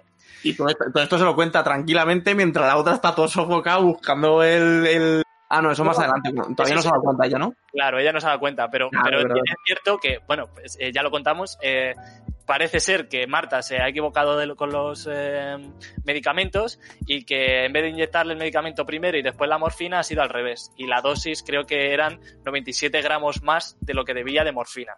Y le empieza a decir que sí, que efectivamente, que en 10 minutos va a empezar, en 5 minutos va a empezar a tener síntomas, a sudar y en 10 minutos está muerto. Y entonces eh, lo que intenta buscar corriendo toda sofocada es el, el tarro con el, con la solución. Y lo que decía Juan, que él está muy tranquilo porque dice, ah, pues es una buena forma de morir. Y coge la libreta, lo apunta como tan tranquilo, como si fuera algo normal. Estás, te quedan 10 minutos de vida, pero te pones a escribir. Pues cosas de Christopher Plummer. Y, y nada, pues eh, vemos que está todo sofocada y buscándola a esta y no lo encuentra. Y entonces eh, aquí al personaje de Harlan se le ocurre la idea de intentar hacer pensar a, a, a la familia y al resto de policías que Marta no ha tenido nada que ver. Y vemos que, que ella que no, que tiene que llamar a, a corriendo a urgencias porque si no va a morir. Y cuando va a coger el teléfono, eh, le pone la zancadilla y cae al suelo. Y ese golpe que cae al suelo es el que escucha a Johnny de verdad. Y vemos que dicen que tienen que idear un plan porque si a ella la meten en la cárcel van a, a, a deportar a su madre que vino ilegal y demás. Y es justo cuando llega Johnny a la... Y no, y no solamente pasaría eso, ¿no? Pasarían más cosas. Sí, pasarían más cosas, pero, pero bueno, por- que, que por eso quiero decir que al final eh, aquí también se ve como que en los últimos momentos de, de muerte de él, ¿no? Que intente protegerla de esa manera. eh, es como, madre mía, o sea, tenían que tener, tener una relación muy buena. De hecho, se ve que en este momento, ¿no? Cuando están jugando al juego este y empiezan a hablar, incluso como parece que ella le está riñendo a él, ¿no? Que le dice, no bebas más, no, no puedes beber más, que ya bebió champán o ya bebió no, no sé qué. Y parece hasta como que le riñe, ¿no? Que realmente la relación más, más bonita realmente, o sea, más que incluso con los familiares. O sea, de hecho no se ve prácticamente nada de la relación que tiene eh, eh, Hanan con, con el resto de tanto sus hijos como nietos. Eh, salvo lo que nos cuentan, por supuesto, pero no se ve, o sea, la, la- la única persona con la que está él durante toda la película es con, con Ana de Armas, con Marta. es una relación un poco paterno-filial, ¿no? Como que, como que la, la protege mucho, bueno, y de hecho hasta, hasta es eh, supuestamente la, la que va a causar su muerte, y aún así hace todo lo posible por, por protegerla, ¿no? Sí, Es eso es. detalle- O sea, ni la regañan, le dice, ¿cómo? O sea, cualquier otro le dice, hija puta, que me han matado, que me están matando. Sale gritando, cualquier cosa. Entonces, bueno, pues aquí eh, sube Johnny y le dice que nada, que se le ha caído pues lo que estaba contando el policía, que se le había caído el tablero de Go y que, que se fuera tranquila. Y aquí ya es cuando empieza a crear el plan maestro. Como él es escritor de novelas de misterio, pues la mejor forma de, encub- de encubrirlo yo creo que es con una persona que, que se dedique profesionalmente a hacer estas cosas, ¿no? Mm. Y, y entonces le dice que lo que primero que tiene que hacer es eh, bajar haciendo todo el ruido que pueda por la puerta e incluso si puede mencionar la hora. Y es lo que vemos, que baja gritando y dice, buenas noches, Wolf. Y sale corriendo y dice, vaya, ya es medianoche. Y que Mm. luego debe aparcar el coche. eh, bueno, y esta, esta parte a mí eh, es, es muy graciosa porque eh, se monta en el coche y empieza a recordar las palabras de, de Harlan. Le dice, Sí. aparca antes de la estatua del elefante para que no le casten las cámaras. Y Sí. luego empieza a decir, ¿era antes o después? Y dice, no, después de las eh, cámaras de, de- de la estatua del elefante. Y después dice, antes pues de la cámara de, de la estatua del elefante. Y es como, pues ese juego de, de- también un poco de, de humor negro que tenían. Y vemos Sí. que, apar- que aparca justo antes de, la estatua, se baja y va corriendo por una puerta trasera de, de la casa y empieza a subir por la celosía del, del eh, que, recorre toda la estructura de la, de la casa. Y una vez que llega arriba, eh, se, se descuelga una parte de la celosía y cae al suelo. Y ya entra, y bueno, aquí hay una cosa que, que no sé si lo habéis visto, pero entra por una ventana que es secreta y hay un cuadro, eh, no sé si os habéis fijado, que es como una especie de falsa ventana o ventana secreta, Sí. y ese, ese cuadro eh, es de Borrell, que se llama Huyendo de la Crítica, y es un trampatojo, porque es como una especie de niño que está agarrando el marco del cuadro y parece que está saliendo. Y es como una especie de mm, metalenguaje de que los personajes, o, o el personaje de, de Marta está saliendo de ese juego de mentiras de, de toda la familia, porque es la única que tiene buen corazón. Es la única que está intentando eh, salvar no su culo ni conseguir dinero, sino salvar a su madre. Como que sale fuera de ese juego de la pasta y demás. Sí. Y Y- entonces. y, también salvar quizás a la figura, ¿no? También de, de Harlan, sí. Y, y nada, eh, dice que, que debe coger la ropa de Harlan, disfrazarse y bajar para, para, para que Walt, que es el hijo, piense que está, eh, que está, bueno, le haga pensar que todavía sigue vivo. Y entonces baja por las escaleras y le dice, papá, vuélvete a, a dormir. Y realmente es eh, Marta disfrazada de, de Harlan. Y Claro, ya- eso, todavía realmente no lo sabemos. Hasta, o sea, estamos viendo la película, eso todavía no lo sabemos, lo sabemos después, ¿no? O No, se lo sabe en ese momento. lo estamos aquí porque es Marta recordando lo que Ah, ella vale, verdad, aquí ya se sabe, claro. Claro. Entonces, cuando ya llega arriba, tiene que volver a bajar de por la celosía. Y aquí es este momento cómico en el que eh, parece que está, está bajando y de repente la tata o la yaya le, se la queda mirando y parece que la ha pillado, ¿no? De que ya se va a descubrir todo el pastel.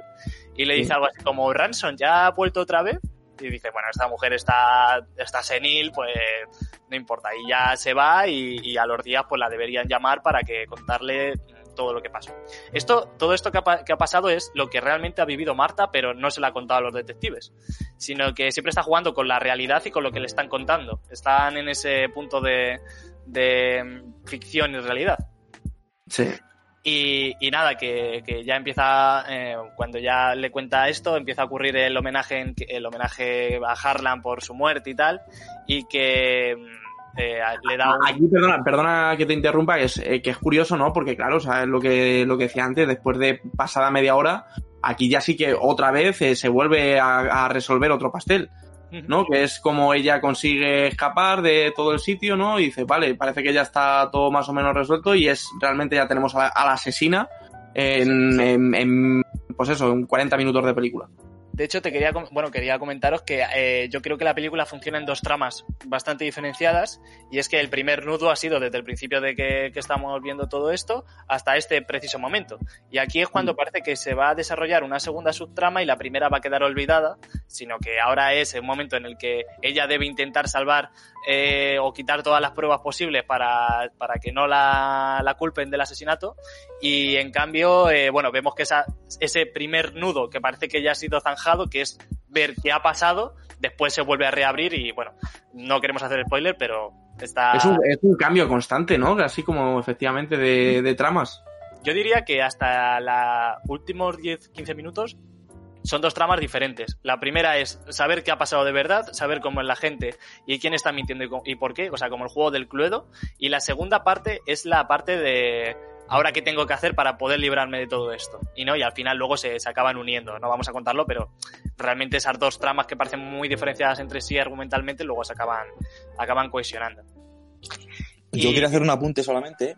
Eh, y, hay algo que en este caso, como una, en una película en la que se supone que hay un, un delincuente o hay una, una persona que es, es, el culpable de todo, eh, eh, a, lo mejor estamos acostumbrados a, saberlo al final de la película, ¿no? O sea, muchas películas en las que, en las que hay varios, mmm, eh, varias personas implicadas y a lo mejor no sabes si es uno es otro, o resulta que primero es uno, pero más adelante pasa a ser otro.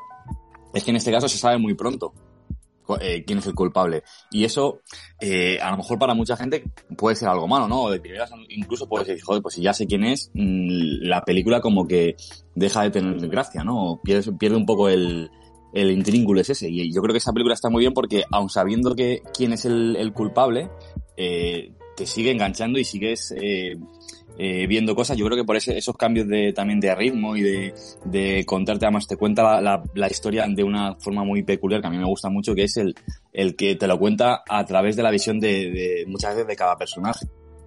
De cómo, cómo ha vivido cada uno esa, esa, determinada escena que sea la misma para todos. Y a mí personalmente me ha gustado. O sea, sabiendo que eh, quién es el asesino, sigue enganchándote y te sigue atrayendo y quiere seguir viendo. Eh, bueno, eso que comentaba, que aquí hay un, eh, una especie de homenaje a la figura de, de Harlan y Waltz habla con Marta y le dice que, que, la acogen como una de la familia y que la van a ayudar económicamente con la herencia que les va a dejar su padre a ellos. Y bueno, pues Marta eh, como que le da un, un vaído, eh, como que se medio desmaya. Y entonces eh, Meg y el ama de llaves la llevan a una habitación continua donde vemos que hay un reloj con, con porros y le dice, fúmatelo porque esto te va a sentar, te va a sentar bien, no sé qué. Y no, y dice ella que, que no, que pasa de esas cosas. También la vemos como un poco ese personaje más limpio, más puro que el resto de personas que ocultan cosas y demás. Y aquí ya como que desde el principio lo intuíamos, pero aquí ya con cada acción que hace lo vemos mucho más claro. Y, una vez que sale Marta fuera como a tomar el aire, descubre que, que Renoir Blanc está fuera esperándola y, la está y ella habla con ella. Y le vemos como un poco torpe, ¿no? Al principio le hemos visto como una especie de persona muy audaz y aquí le vemos como que habla sobre un libro, pero después dice, no, si en verdad no me he leído el libro. ¿Sabes? Como que ese personaje de tío que es... Mmm, eh, súper inteligente, todo tiene todo medido, como que lo deja de lado y parece que es un tío normal que pues está ahí, tampoco sabe muy bien por qué. De hecho, a, él le contratan y él mm, de, mo de, momento no sabe quién la ha contratado y por qué, pero le han dado un, un, fajo de dinero para resolver qué ha pasado y él sigue ahí. Y aquí acoge a Marta como su mano derecha, porque dice que tiene un buen corazón y que es una persona limpia y que sabe que no le va a mentir. Y entonces aquí ya comienza la carrera de Marta por limpiar las pruebas que la, que la pueden incriminar. Eh, ve el vídeo, eh, van a ver el vídeo de la grabación y resulta que eh, tenía que haber aparcado después de la figura del elefante y la había aparcado antes y entonces ella pues en un momento de, de ingenio destruye sin querer la, la- bueno, sin querer, que- queriendo realmente la, la- la cinta de vídeo, porque mientras la está reproduciendo la eyecta y entonces se quema. Es una, un, un VHS. Ante- ante- oye, antes de esto no era, no tienen la conversación acerca de la inmigración en el salón o se ve ya algo, tienen una conversación, ¿no? Es cierto, sí, como lo hayas comentado, lo había pasado por alto, pero es cierto que, que Richard y, y, mm, eh, Marta, bueno, tienen una, bueno, Richard, Marta y Johnny tienen una conversación sobre, sobre la inmigración. Richard se ve que es el claro prototipo de republicano estadounidense en contra, bueno, de hecho hablan un momento de Donald Trump sin mencionarle, pero dicen que es un tío inteligente Sí. que hacer las cosas bien. Y Johnny como que dice, sí, es tan buena idea elegir a Trump, eh, no habla de Trump como tal, eh, como elegir a Hitler en los años 30, no sé qué. Dice, por ejemplo, Sí. Marta. Marta viene de Paraguay y ha hecho las cosas bien y no sé cuánto. Y hace un gesto Sí. con la mano que, que es bastante gracioso, que es como que está hablando de ella muy bien, como que tal, pero deja clara esa distinción de que sigue siendo el servicio porque llevaba como un plato con, con- con comida y se lo da a ella, ¿sabes? En vez de, si eres tanto de la familia, pues te coges tú, lo levantas y lo dejas donde sea. Pero no, no, se lo da a ella para que lo limpie. Y ese Sí, gesto... eso, eso fue- eso sí, lo, lo- lo ibas a comentar, perdón. No, eso, digo, que, que el gesto este de, de tal te hace ver que todo lo que está diciendo simplemente es eh, por quedar bien y es el, el párrafo de texto para quedar guay delante del resto de la familia. Pues yo, yo iba a añadirte que, que, que es, ese movimiento, o sea, lo que hace con el plato, eh, la actriz lo, hizo, lo hizo improvisado. O Así, sea, no estaba, no estaba en guion. pues que, creo que queda perfecto para el metalenguaje de la película, ¿no? sí, Como sí, para- sí, es genial. Al fin y al cabo Richard no deja de ser un, un poco eso, un- de hecho es, es un poco como nazi, vamos a entre muchas comillas. Todos, Y- yo creo que todos son un poco nazis, ¿no? Sí, sí, pero sobre todo, por ejemplo, Johnny, el personaje, ¿no? Como que es un poco más liberal y se la ve tal, pero el resto no, pero porque Johnny al fin y al cabo no pertenece a la familia, sino que es la, no pertenece directamente, es la mujer de uno de los hijos. Entonces, Sí. como que se separa un poco de esa relación un poco neonazi de, que tienen ellos. Sí, y aquí quería comentarte también que antes de cuando llegan a la cabaña para ver el tema de, de las grabaciones, eh, también eh, Ana de Armas, eh, Marta llega a casa y se le ve el pie, ¿no? Que tiene una motita de sangre en el zapato. Sí, Que no. de hecho eh, se me había pasado a comentarlo y es que ella vio como eh, Harlan se degollaba. Sin- eh, hablaban los, los eh, detectives de que, no, de que era un suicidio porque la mancha de sangre era continua. Si hubiera Mm. sido alguien que lo hubiera asesinado, hubiera tenido un patrón o hubiera... Hubiera una- cortado esa mancha, ¿no? claro, que no hubiera estado manchado. Y entonces dice que es imposible. Y vemos como esa escena en la que, en la posición en la que el ama de llaves se encuentra a Harlan, está tumbado en el sofá con el cuchillo en el cuello y ella, pues, como un último intento hace por impedirlo, pero al final se acaba degollando y ella, pues, eh, la vemos que cierra la puerta corriendo y se intenta como tranquilizarse después de, de- de ver Lo eso. hace genial, ¿eh? Lo hace genial Ana de Armas. Sí, Eh, ahí, No, no, di, di Mario, la digo yo, si quieres. No, digo que, que ahí es de, de lo, de lo más importante o de lo más impactante que he visto yo de, de Ana de Armas, ese momento de cuando cierra la puerta y se sienta en eh, las escaleras, que se la ve con, llorando, como gritando, pero no gri- gritando mudo, ¿sabes? Es como da, da hasta agobio verla, y además es un, un primerísimo per- primer plano, se la ve súper cerca y da esa sensación también como de agobio, ¿no? De, joder, esta situación que le ha tocado por una gilipollez está, está Por, por- la vida. por mi culpa, sobre todo, ¿no? Que Claro. ella. Sí. Em, con respecto, yo no sé si, si igual eh, me, equivo- me equivoco al decirlo, ¿no? Pero en el momento que se le ve la, la, la gotita de sangre en la zapatilla, claro, yo me paré a pensar y dije, a ver, pero sí que es verdad que ella eh, entra en la habitación y ya le ve, le ve a él eh, muerto, o sea, que sangrando y tal, pero, pero yo pienso No, le que ve, en ese cortar, momento- le ve cortarse el cuello, ¿eh? Le ve... o cortarse, vale. Pero sí que es verdad, vamos, la habitación era una habitación muy grande, pero desde la puerta Sí. hasta donde está el sofá hay una distancia, pues a lo mejor de 3 o 4 metros. Y pienso yo, digo, ¿cómo puede ser que tenga una mota de sangre en el pie? Pues es importante al final lo de la sangre en el pie, ¿eh? Sí, sí, Pero sí, yo también, yo también lo importante, pero- pero, pero re- realmente no le puede tocar nada de sangre. Es una cosa que, que a lo yo mejor yo bueno, sabe no lo tiene que- mayor yo- importancia, pero a mí en ese momento me, yo, yo me pensé, llamó la yo pensé, digo- yo pensé, digo, a lo mejor es porque eh, al, al meterle la aguja ha sangrado un poco y se le ha caído en el pie, yo qué sé, Pues ¿sabes? eso, sería bastante más probable que el... Claro, que el como- otro, pero como tampoco es- una gotita.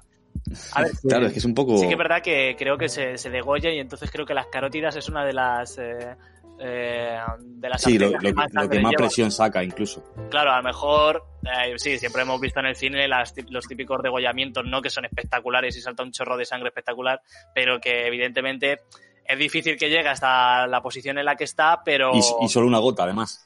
pero es verdad que al principio, justo antes de degollarse, como que avanza hacia adelante para intentar impedirlo. Puede ser, ¿eh? que haya avanzado unos metros, ya es un poco divagar, pero sí que es verdad que, que hace como un poco el gesto tal para...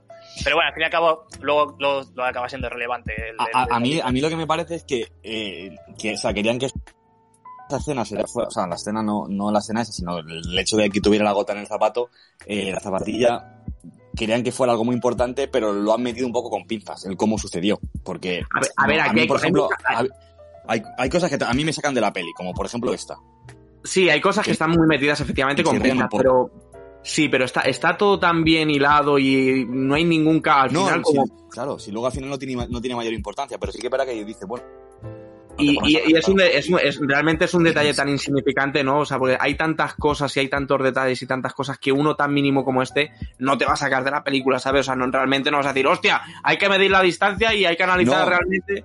No es que, vale, no te saca como tal, pero luego al ver tanta, o sea, la importancia que tenía esa gota, y dices tú, bueno, a ver, ¿sabes? No sé si, o sea, porque si fuera un detalle sin más, ver, sí. pero es que luego vemos que es fundamental. Sí, sí, tal como lo estamos hablando ahora, sí que pu- puede resultar importante, pero si le quitas importancia al momento, que es a mí lo que me pasó cuando, cuando estaba viendo la película, yo creo que luego la película sigue avanzando y ni te acuerdas de eso, ¿sabes? O sea, como que lo que digo, hay tantas cosas y está todo tan bien hilado que, que, que no es lo único, ¿eh? Luego más adelante había otra cosa que luego la comentaré si me acuerdo cuando la estemos hablando, pero que efectivamente hay cosas que están, como dices tú, muy metidas con pinzas.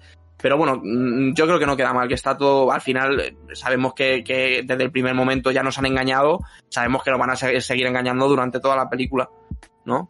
Sí, Yo, sí, sí. yo quería pararme a preguntarle a, a Silvia que, que hasta este momento cómo ves eh, cómo se cómo se transcurre la narración, que si te has visto algún detalle, a lo mejor nosotros nos hemos saltado algo que a ti te parecía importante o, o- o cómo lo ves. Había una cosa que no había mm, pillado yo en la peli porque claro, como solo me la he visto una vez, pues no, ya te digo que es que es una peli que hay que ver varias veces para pillar todo. Pero eh, cuando ella cuenta que, cuando Marta cuenta que, mm, o sea, cuando está narrando la, lo que ella está viviendo, yo no sabía que eso no se lo había contado a los detectives, que ha sido porque lo has dicho tú. Y luego también lo que quería decir, quería decir una cosa, que lo de la... mm, Bueno, creo que ya lo habéis dicho antes, pero me da igual. Lo de la, mm, lo de la mancha de sangre, que, mm, que es eso, que, a ver, yo sinceramente no me fijé en plan de, pues la distancia no puede ser tal, pero es que hay tanta trama y tantas cosas en las que pensar que como que no te das cuenta de los detalles que están eh, metidos con pinzas, porque luego no me acuerdo cuál fue, pero al final yo también, no me acuerdo ahora, pero luego a lo mejor me acuerdo cuando, cuando avance, pero vi uno que, que tampoco me cuadraba, entonces no conseguía hilar con lo anterior. Y eso. Yo te puedo decir lo de lo de que es algo que ella estaba recordando y que no lo sabían los eh, los policías y es el momento en el que el, detective, el Benoit Blanc, tira la moneda, se queda suspendida en el aire y entonces comienza a contarte lo que pasó cuando la moneda está suspendida en el aire. Y empieza a decirte lo que vio Marta de que se equivocó con las medicinas y todo el rollo. Y ya cuando termina toda la historia la moneda cae en la mano del de Benoit Blanc y es como que Claro, pero todo- eso no, eso no se lo cuenta, eso lo recuerda a ella. Claro, porque han pasado a lo mejor como 5 o 10 minutos de, de película en la que ella es, eh, eh, en el que para ellos ha pasado una fracción de segundo, porque todo ese tramo es eh, lo que ella ha recordado. Lo Claro, que- o sea, al final lo que nos quiere decir yo creo un poco que es, o sea, te hace un resumen porque ella está siendo consciente de que es culpable, o sea, en, un, en lo que la moneda sube y baja, ella está Claro, diciendo, ella vale, se, se- se está incriminando, está diciendo, hostia, que, que es que y sobre, me- y sobre todo se, se acuerda de lo último que le dice el, eh, el Harlan, ¿no? Que es lo de no mientas, o sea, le dice, no, ¿y qué, qué voy a hacer ahora si, si, si no sé mentir, ¿no? O sea, si no puedo mentir. Claro, y de y hecho, es lo lo que vomita. Mm. claro, y de hecho Claro. ella cuenta, cuenta toda la, la historia, eh, o lo cuenta a medias, no miente en nada, sino que lo que hace es omitir partes, y de hecho cuando termina de hablar con ellos va corriendo al baño y vuelve a vomitar. Que también Claro. es un gesto como de que sí, efectivamente, no, no ha terminado de mentir del todo, pero ha contado Pero no una... está contando toda la verdad, claro. Exacto, ha contado una media verdad ahí. Hay una vez que le dice, ¿qué le, qué le pinchó? Y dice, desde que estoy aquí siempre le he pinchado esto. Cierto, sí, sí, lo tiene como muy estudiado, ¿no? Así como, claro, evadiendo, la verdad. Ujú. Entonces, bueno, eh, que lo que comentaba, que, están viendo las cintas de, la casa y, ella lo que hace es eyectarla mientras está en reproducción y lo que hace es quemarla. Entonces, una de las pruebas que la incriminaba ya la tiene fuera. Y mientras tanto, el eh, Benoit Blanc y los otros dos policías van moviéndose por la finca e intentando eh, conseguir pistas. Y Marta, que va delante de ellos, se fijan en que hay una.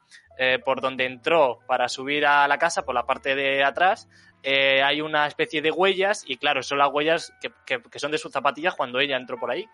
Y, y entonces lo que hace es caminar corriendo por las eh, huellas para que no eh, para que no sean capaces de reconocerlas. Y de hecho, eh, el Benoit Blanc y los otros le dicen, señorita, eh, este sí quieta, no sé qué. Y ella como que se hace un poco la tonta y camina otra vez sobre sus propias huellas, como de- haciéndose un poco la inocente, ¿no? De, ay, no, no, lo siento, o sea, perdón, no. No es un poco caído". cómica esa escena, ¿eh? Sí, está bastante bien. Y de hecho, acto, acto seguido, eh, llegan a la parcela y los perros vienen corriendo con el trozo de celosía que se había desprendido cuando habían subido a, cuando había subido a, a la habitación de, de Harlan. Y lo que, hay- lo que hace ella es que hacer como que es un palo con el que juegan y lo coge y lo tira lejos para que el Benoit no lo vea. Y que bueno, también es un detalle cómico, ¿no? Que el Sí. Benoit que además se queda, se queda mirando a la Yaya, que está en la misma posición que la habían dejado la noche que había muerto eh, eh, Harlan, que está mirando por la ventana por el mismo sitio y hasta él se asusta, ¿no? Dice Mm. Jesús, como que, que siga aquí esta mujer aquí mirando. Y, y entonces, bueno, pues eh, aquí... Yo creo que este- aquí, aquí se da cuenta de que ella tiene que saber algo, de que la abuela sabía algo. ¿No? Sí, porque está todo el rato mirando por la ventana, ¿no? Al fin y al cabo. Sí, no, y se le queda la cara así de- como de pensativo a Daniel Craig en ese momento, así como diciendo, "Hmm, bueno, Daniel Craig es un, es un monstruo el tío. Sí. Hace un poco de bobo a veces, pero el, el- yo creo Se que... hace el tonto, yo creo, ¿no? Sí, exacto, exacto. Entonces, eh, bueno, ese, ese mismo día, eh, eh, bueno, eh, se va, va- van a, eh, juraría que, que encuentra el Benoit Blanc porque viene el perro con el palo, eh, lo ve y dice, uy, esto es curioso, esto se ha desprendido hace poco. No, eso lo, lo- lo ve después, ya lo ve después. ¿Lo ve después? Sí, aquí ahora suben, suben otra vez a, al Death Band donde está Ana de Armas con, con Christopher Plummer y, y él tira el, el tablero del juego este, ¿no? Como a ver cómo suena. Sí, y aparte también le dice que le traiga el maletín de, de- Sí, de la- de las medicinas y Sí. como que lo están le- lo buscan y bueno luego más adelante vemos que no que no lo encuentran y, y en ese momento se reparan por la ventana que llega el, eh, el, eh, miembro de la familia que faltaba que es Ransom y entra por la puerta, están los dos policías, le saludan y le dicen, Hugh, no sé qué, dice, no, llamadme Ransom, solamente el servicio me llama Hugh. Y entran a la puerta y además les entra sin saludar, como muy descortés y tal, y como dándose un poco esos áreas de superioridad que le, que le caracterizaban o, o le decían que caracterizaban el resto de la familia. sí. Y entonces van a proceder a la lectura del- de la herencia. Coge, coge una, coge una galletas él, ¿no? Se Sí. sienta tranquilamente. y se tira al sofá, sí, sí. Y entonces eso, eh, eh, le- cuando una vez que se sienta en el sofá, eh, le empiezan a decir que, le empiezan a, bueno, el niño este nazi que, que hablábamos, le empieza a decir que le vio salir enfadado de, de la- de- del despacho y que le dijo, eh, un- un- no recuerdo bien las palabras, como que eran unas palabras muy feas en un tono muy alto y como que estaba enfadado con, con Harlan Sí. y le empiezan a incriminar y le dicen, eh, ¿te enteraste de que el abuelo te iba a quitar de la herencia? Y dijo, sí. Y dice, pues a ver si, y le dicen sus padres, a ver si con esto madura, no sé qué y tal, y como que le, le, están pegando mucha tralla, acaba de llegar y ya le están, le están dando a saco. Y aquí es un momento muy cómico en el que Chris Evans empieza a decir, eh, de hecho que te den a ti. Y le coge a otro de la familia y le empieza a gritar, ¿cómo te atreves? No sé qué, y que te den a ti, Y a ti también, y a ti, y a ti, y a ti, y también a ti. Y bueno, y es un momento pues en el que ese elenco de personajes tan, tan, tan característico tal, le empiezan a incriminar y él está muy tranquilo sentado porque eh, parece que, que ella sabe o sabe más de lo que saben ellos y se empieza a cachondear de, de ello brevemente. Y Sí. luego, aquí, Aquí, aquí yo quería decir que, que, muy gracioso, ¿no? El momento el que decías tú cuando, cuando empiezan a increpar al niño que, que está todo el día con el móvil. eh, que le dice, ¿qué, qué, estu qué estuviste haciendo en el, en el, baño? Le dicen, denunciar a, refugi a refugiados sirios.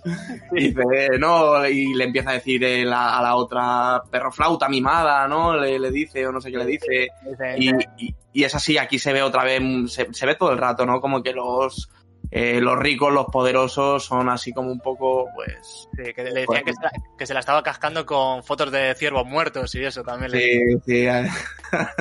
y, y, bueno, pues eh, eh, vemos que, que sale eh, a Blanc, o sea, perdón, sale Blanc con, con Marta afuera y ya aquí es cuando descubren el trozo de celosía rota que había en la en el eh, que, que, que, llevaban los perros con el que están jugando.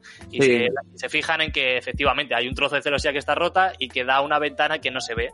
Y efectivamente es la ventana por la que había entrado Marta y le dice, no, no pise la alfombra, no sé qué. Y resulta que también había eh, eh, restos de barro, tanto en el alféizar de la ventana como en, el, en, la, en la alfombra.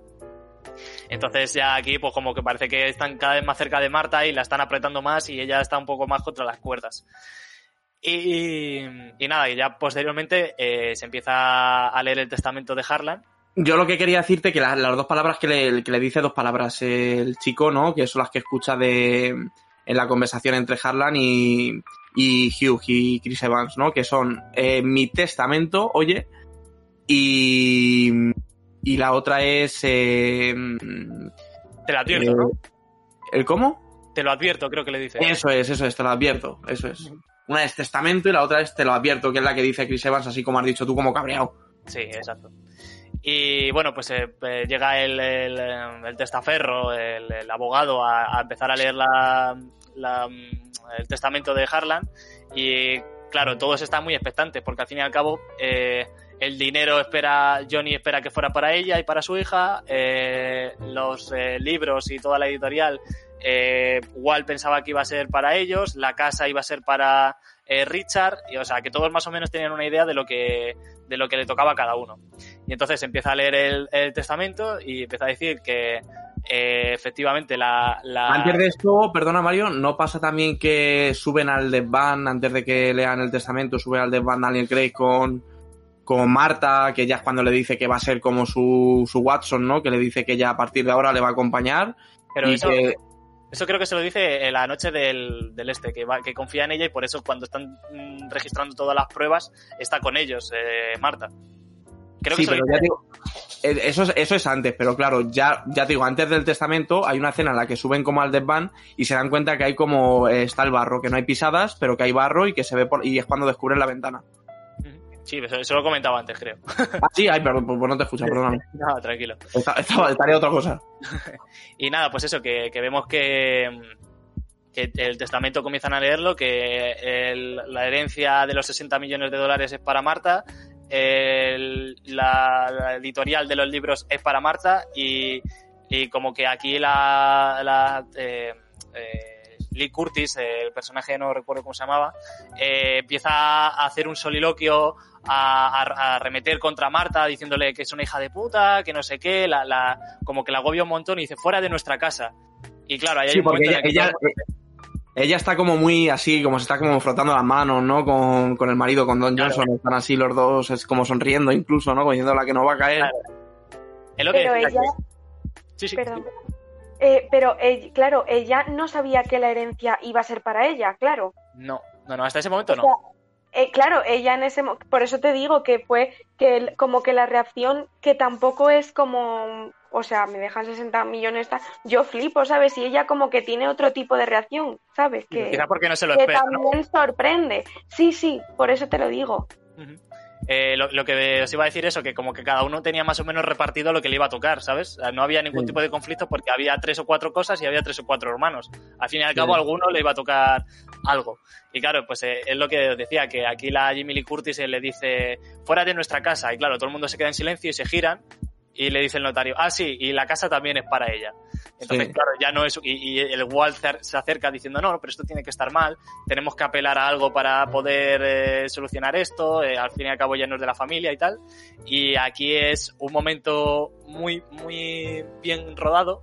Y sale Marta, y, bueno, le dice el Daniel Y Craig, Chris, Chris Evans antes se, re- se reía, ¿no? Cuando ha dicho que la herencia no le toca a ninguno y que esto para Marta, se, se descojona con ahí sale.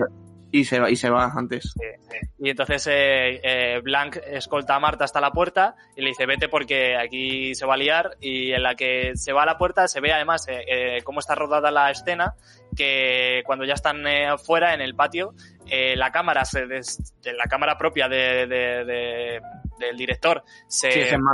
Sí, se, claro, se despega del trípode. Además se ve un poco así como el gesto que si alguien ha rodado algo sabrá que es un gesto muy típico de cuando se despliega del, del, eh, del trípode y se le empieza a grabar en mano y da esa, esa sensación como de locura, de agobio. Además Mm. ella se monta en el coche, toda la familia le está increpando, intenta arrancar, no arranca y es en el momento en el que llega eh, Hugh eh, con, el, con el coche y El borracho, BMW, cómo mola el BMW, ¿eh? Muy chulo, muy chulo. Y, la, y se monta con ella y le dice, súbete, no sé qué, te voy a sacar aquí. Y llegan a una especie de cafetería y Marta vemos que está comiendo como unos aluviones con salchichas o algo así, algo muy fuerte. Y le empieza a contar, eh, eh, bueno, pues que él era un nieto que estaba muy apegado a, a Harlan, de que al fin y al cabo los dos eran muy iguales y que todas sus eh, familias eran unas pirañas. También intenta como lavarse un poco la imagen que habían presenciado de él hasta ese momento y le dice, bueno, y ahora, y le traen un bol, se lo pone delante de las narices a, a Marta, le dice, me vas a contar todo lo que ha pasado. Y claro, como, como vemos, Marta no puede mentir porque si no vomitaría toda la cantidad de comida que, que había comido antes. Y efectivamente, pues le suelta todo. Y, y vemos como que... Le suelta todo, no, no, no que lo vomite, sino que él se lo cuenta. Sí, vaya, que le suelta toda la, la historia, digamos. Y, y, claro, les, le, dice que, que, la puede ayudar con todo esto de, de encubrirla y tal, eh, a cambio de una parte del dinero de la familia y así todos ganan. Y ella como que acepta, diciendo, vale, si estoy en un marrón, pase lo que pase, estoy jodida, tendré que aceptar lo que me está diciendo.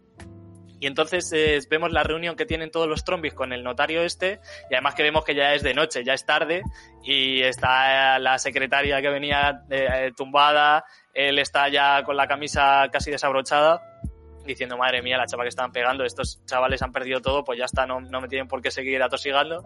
Y dicen, pero deberemos recurrir a algo, no sé qué, a, a, y llegan a una especie de solución que es la regla del asesino, ¿no? Que si eh, Marta fuera el asesino, eh, la asesina de, de Trombi no podría eh, adquirir la, la, fortuna de, o sea, que iba a heredar. De Harlan, ¿no? De Harlan, de Harlan Trombi, sí. Y, y, entonces aquí ya es el momento en el que todo se empieza a ir al carajo, los Trombis se vuelven contra Marta después de que, eh, de que Walt le haya dicho que era una de la familia, que le iba a dar el dinero, no sé qué, y le empiezan, bueno, de hecho Walt va a su casa y la empieza a tosigar diciendo que eh, debería renunciar a la herencia, que esa parte es de la familia como tal y que podrían encontrar unos abogados para, para librarla de todo este barullo y ella dice, sí, sí, perfecto, si con el dinero que me ha dejado vuestro padre yo puedo pagarme los abogados. Y... No, lo que, lo que pasa es que eh, Michael Shannon le amenaza a ella, ¿no? Como diciendo que, que se ha enterado... a la madre, ¿no? Sí, madre... claro, se ha enterado que la madre está de manera ilegal y que sería una pena porque lo tendrían que contar y no sé qué, y entonces ya es cuando ella dice, pues haz lo que tengas que hacer, que yo tengo también mis buenos abogados y ya tengo mi pasta para, para pagármelos. O sea, que haz lo que te dé la gana. Y de hecho, eh, aquí es curioso también, ¿no? Porque eh, como que se ve que, que, la amistad que realmente más tenía, más, más apego ella, ¿no? Después de la de Harlan, yo creo que era la de Meg. Y claro, esto solamente lo sabía Meg, que luego no lo sabremos, pero bueno, pues, pues eso. Que no lo hemos dicho antes que aquí la, la relación que mejor tiene Marta con los miembros de la familia, después de Harlan, sería Meg, ¿no? Que es la, la hija, eso es la neta. Uh -huh.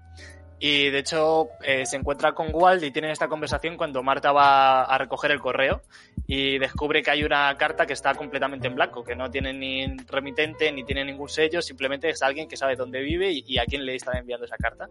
Y la abre y resulta que es un... Es, está como... Eh, ¿Cómo decirlo? Es la mitad del informe toxicológico de, de, de Harlan y pone un mensaje de sé lo que hiciste o algo así, como que le como que alguien sabe que, que si ve las pruebas de la sangre, des- las analizan, sabe que eh, Harlan podría haber muerto por las inyecciones que le había metido. Claro, es como tengo, además tengo el informe y no solamente tengo el informe, sino que también tengo, pues estaba como pseudo impresa también, ¿no? La, la chapita de, de la mochila de médica, ¿no? Eso es, sí, del, del- como del maletín. De, Eh, claro. que, tiene, que tiene el maletín de, que, que antes habían buscado.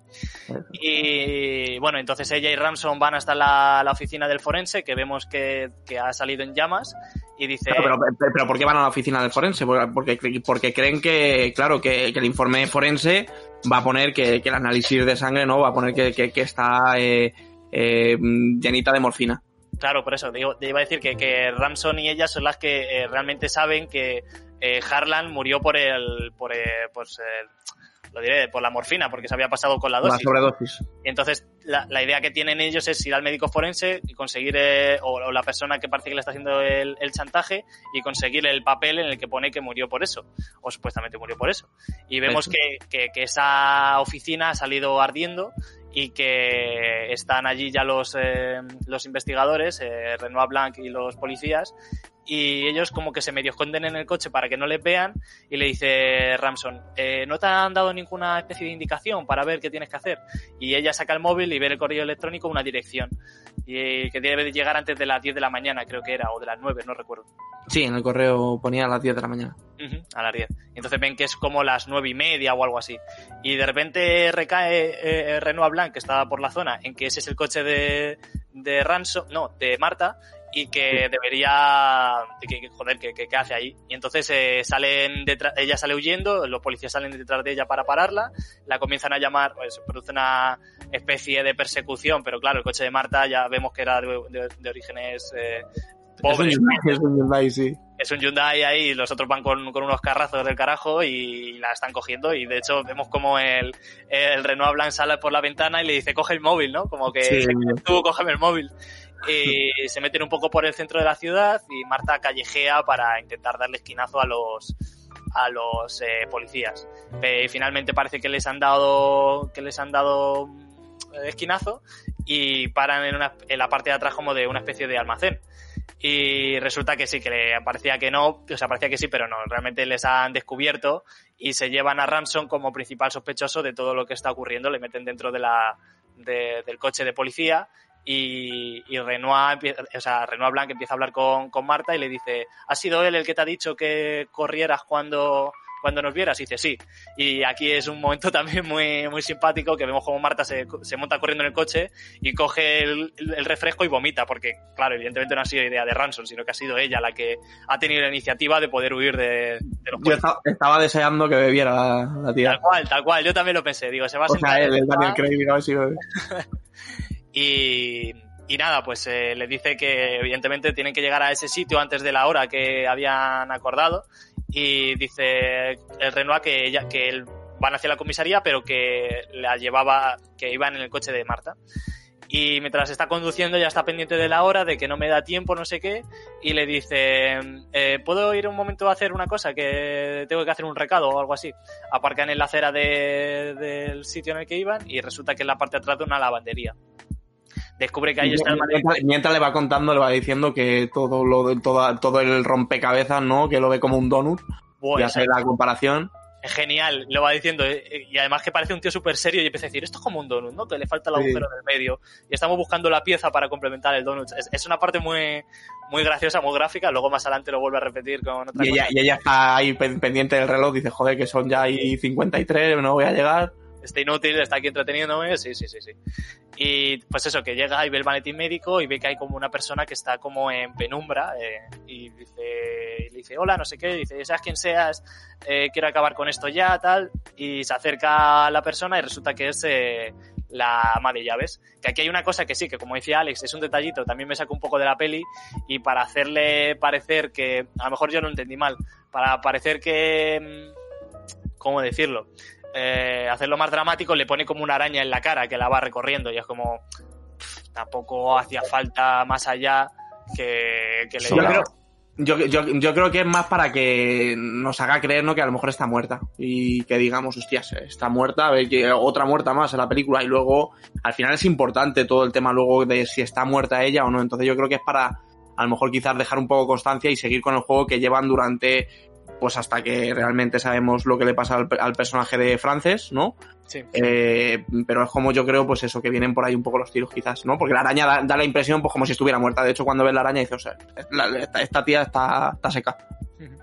Yo, yo creo que, que te compraría la teoría si no fuera porque 10 segundos después eh, eh, hace un gesto de un spamo de que, de que está. Claro, claro, claro. Pero que, sea- que quiero, yo lo que quiero decir es que es como un juego constante porque al final luego también eh, pasa de, de se muere, no se muere, es, es otra vez como un doble juego. O sea, quiero decir, tan- tanto en esta escena como luego, luego la que hablaremos eh, que pasa algo parecido, es pues yo creo que a lo mejor hay cierta conexión con eso.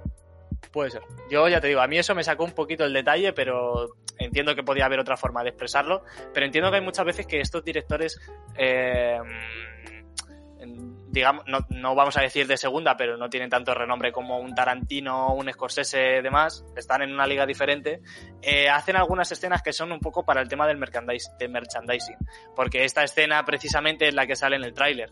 Y, y simplemente... Se- de marketing, tú hablas del marketing, ¿no? el marketing, sí, pero sale, sale en el tráiler. Es como que esa Sí, especie pero bueno, de- merchandising al final son objetos, ¿no? Digamos. No, merchandising no, no, se me ha, se me ha pirado eh, la frase. Eh, pues eso, es en, el- la, en la escena del tráiler se ve que es como una escena para eh, publicitarla, llamar la atención. Al fin y al cabo, es llamativo ver una araña en la cara de una persona, además del tamaño de la Ah, que araña. esta, esta escena sale en el tráiler. Esta escena sale en el tráiler, sí. Y, Anda. y- y claro, y además es que solamente sale el fotograma, entonces es como... Eh, Y esa darle un enfoque más, más oscuro, quizás, Claro. ¿no? Claro, y además eh, va- o, o- hacerla un poquito más comercial o decir, hostia, pasa esto y esto es espectacular, a ver qué pasa con la araña, ¿no? Darle Es que lo, del tema de los trailers es un tema que también un día podríamos hablar, pero claro, al, al final todo el tema de los trailers tiene que ver efectivamente mucho con el, con el marketing y no con otra cosa es peligroso, es peligroso el tema de, Sí. las, de los trailers. de los trailers, sí. Y bueno, vemos que, que Francis eh, eh, realmente no estaba muerta, sino que estaba inconsciente y le empieza a dar como un ataque al corazón, una, no sé, le están dando como unos espasmos y claro, eh, Marta en ese momento piensa que es la persona que la puede delatar y la que puede hacer que la lleve a la cárcel. Y claro, en cualquier película o en cualquier contexto podríamos entender que al ser la persona, la única persona que te puede culpar de lo que has hecho, la dejaran morir. Pero Claro. como Marta tiene buen corazón, lo que hace es eh, llamar a emergencias y le hace un masaje cardíaco para, para intentar salvarla. Yo creo que también aquí ella lo que intenta es a ver si ella le puede decir algo en los últimos momentos de... porque ella cree que va a morir, ¿no? Entonces ella está pendiente así, está con ella, efectivamente se queda con ella porque es buena persona, pero también yo creo que a lo mejor le interesa un poco por, por ver qué es lo que quiere decir, porque ella de hecho empieza a hablar, ¿no? Frances empieza a hablar y pues quiere saber ella, yo creo que también a lo mejor lo que tenga que decir, no sé si también tendrá que ver o no. Sabemos que efectivamente Marta es muy buena chica, eh, y seguramente no lo hubiera dejado morir en ninguna de las circunstancias, pero que también me llevó a pensar eso a mí.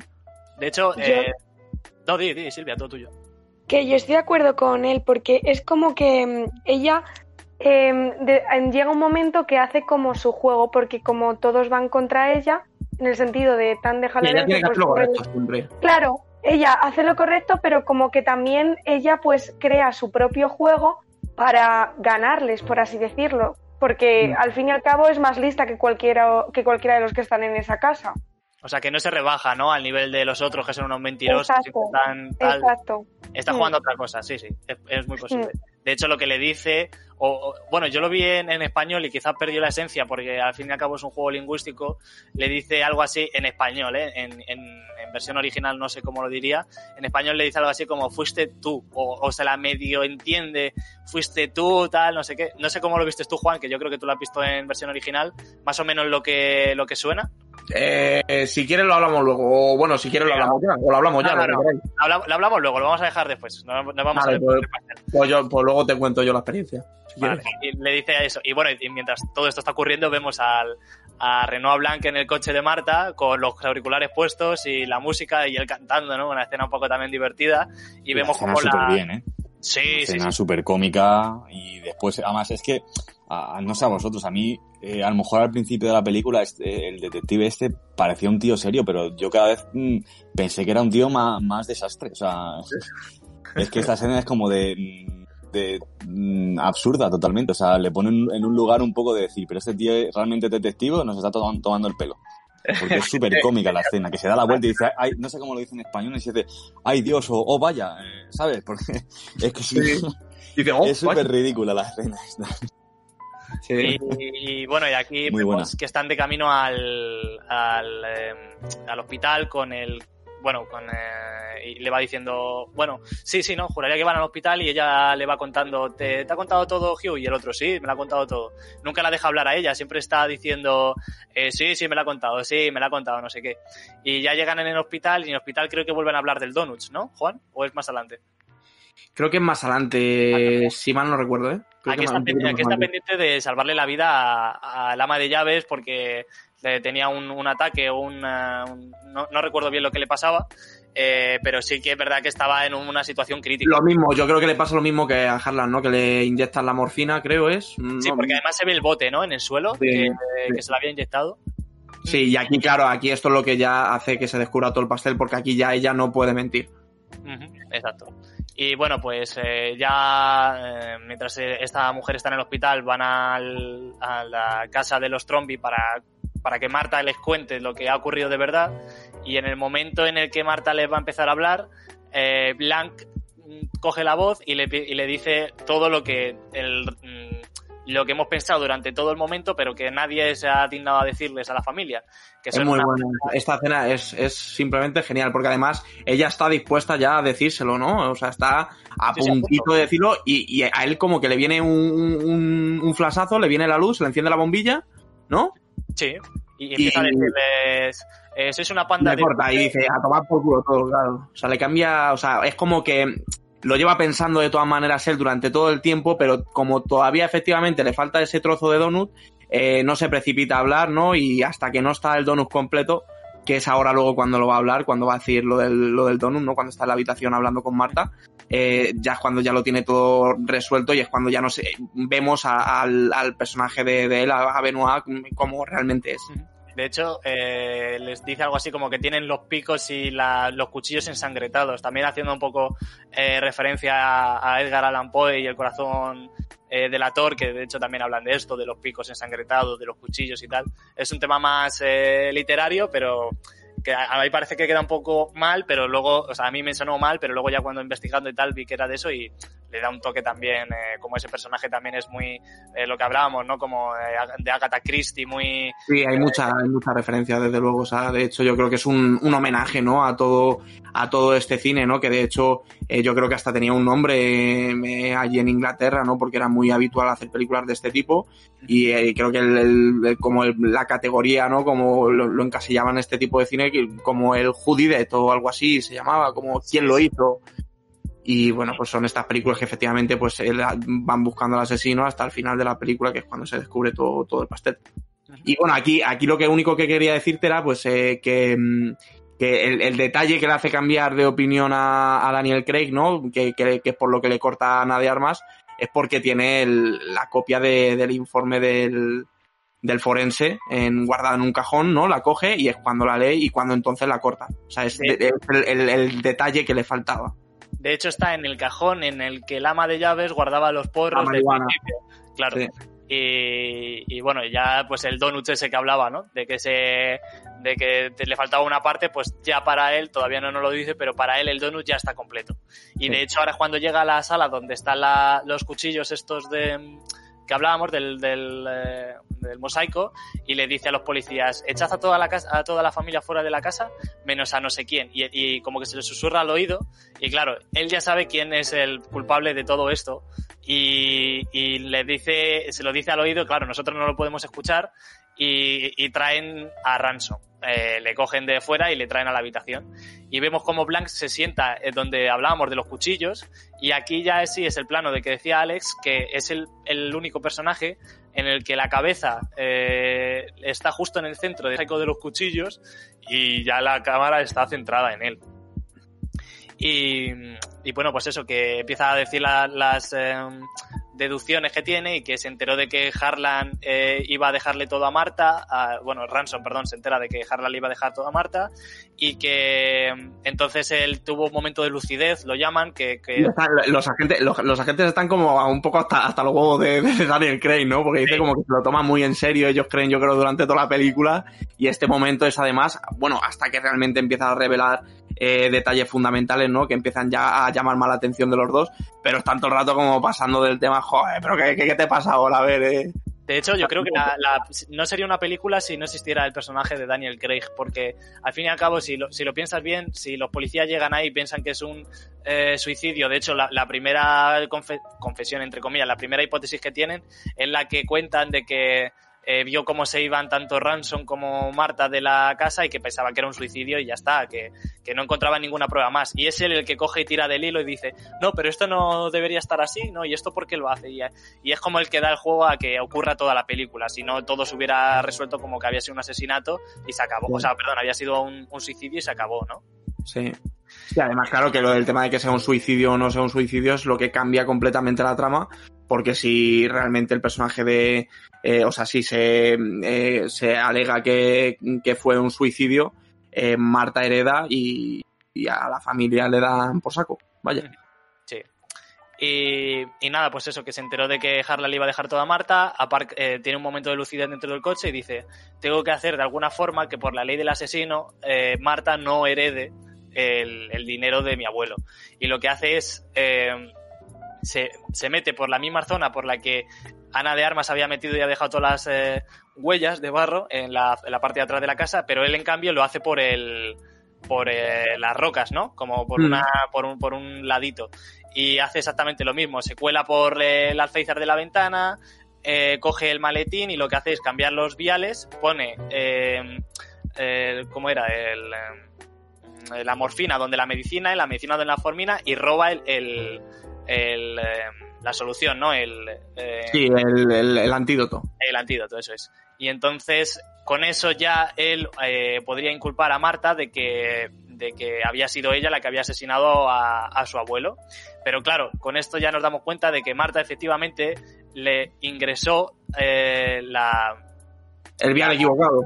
el vial equivocado que a su vez era el correcto, porque ya se lo había cambiado antes. Y entonces, si de verdad hubieran llamado a, a emergencias y todo el rollo, eh, Harlan hubiera estado vivo y, y la causa de muerte de Harlan efectivamente es el suicidio.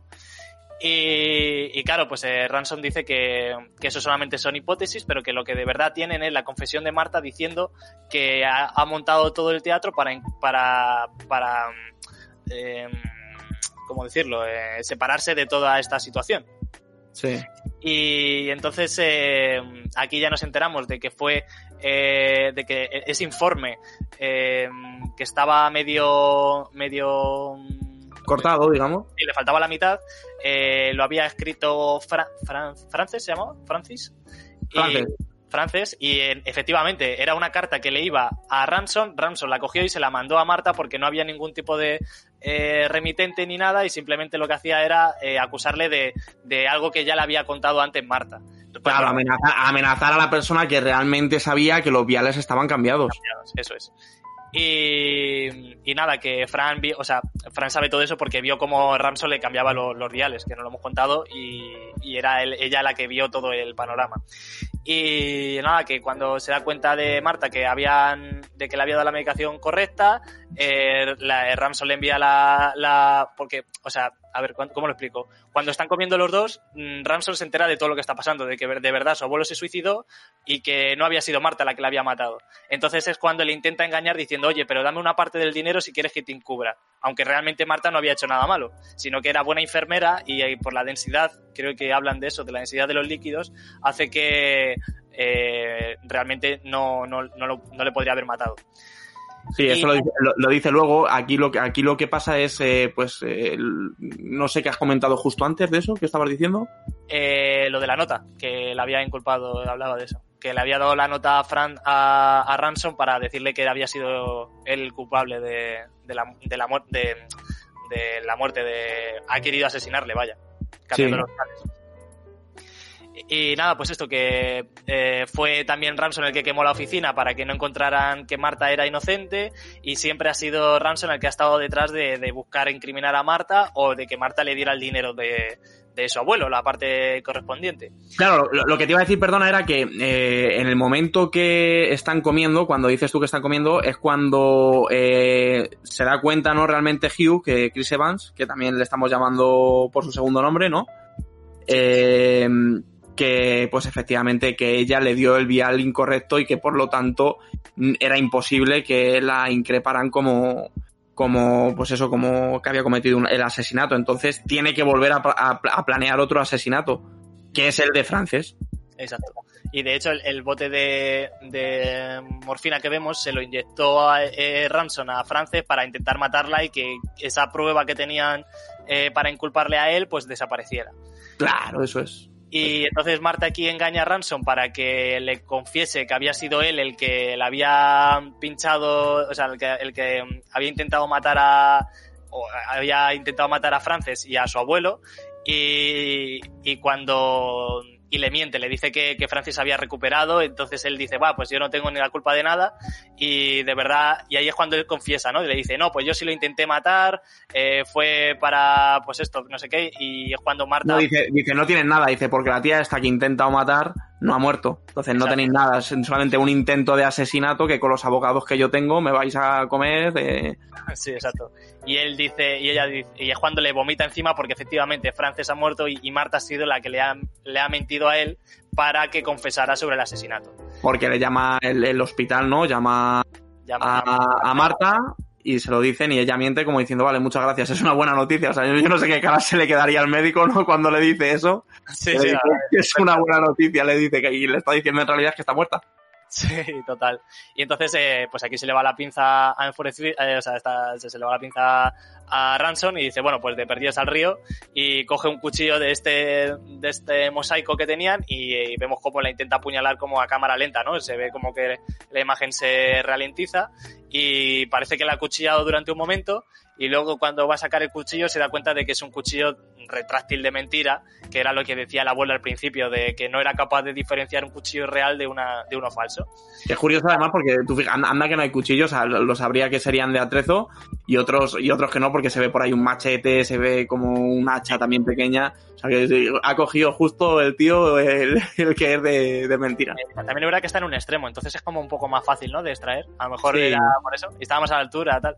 Bueno, Sí. el, caso, el caso es que eh, ya con eso pues tienen el asesinato, el intento de, asesinato de su abuelo, el asesinato de Fran y el intento de asesinato de, de Marta. Y se Mm. le llevan a, a pues eh, se lo llevan detenido y aquí eh, tienen una conversación Marta con Blanc y le dice que, que le dice Blanc que se dio cuenta desde el principio que Marta eh, había estado jugando con él porque eh, había visto desde principio la mancha esta que habíamos comentado antes en, la zapatilla y sabía que tenía implicación en la muerte de Harlan y que por eso siempre ha estado al lado suya intentando encontrar las pistas y demás. Claro, yo aquí quiero añadir eh, varias cosas que, que nos hemos saltado, bueno, que no hemos dicho y que está bien mencionarlas.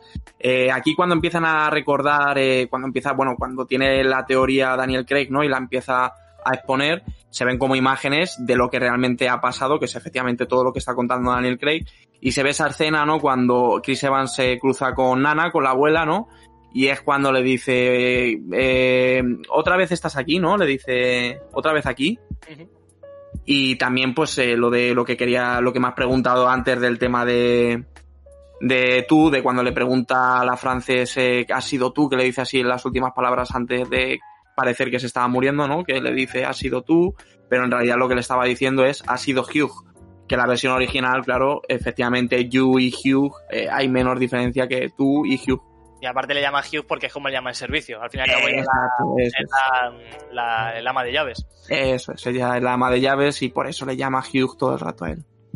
Y entonces eh, aquí ya se resuelven dos cosas que al principio parecían que habían quedado un poco pendientes de un hilo. Y era, el donut que- del donut, ¿no? Que, que era lo que decía Claro, también era- el donut que decía, sí, eso- esto es un donut. Luego, luego dice que a su vez el, el- el agujero tenía otro donut. Sí, que- como que lo estaban intentando rellenar, pero que siempre que ponía una pieza había un agujero en el medio y nunca acababa de casar del todo. Que aquí ya cuando lo ha completado, ¿no? El, el puzzle entero ya lo ha resuelto, ya ha resuelto este cluedo eh, que nos han propuesto.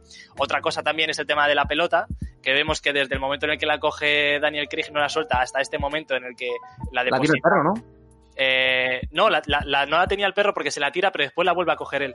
Y ju- juraría que después ahora es cuando la deja ya en el, en el despacho de Harlan, donde la Yo, creo- yo creo que es el perro el que la, la tiene todo el rato en la boca y aquí se, se la suelta y la vuelve a coger él, yo creo, ¿eh? Es verdad que cuando están, cuando ve a la abuela por primera vez se la suelta para jugar con Sí. el perro. Y la deposita en el, en el escritorio de, de Harlan, de nuevo, que es donde, de donde la tiró Richard. Y aquí yo creo que es como eh, cuando la tira Richard al, primer momento, que es cuando ya terminan de confesar todos los de la familia, es como que comienza toda la vuelta que tienen que dar para llegar a la verdad.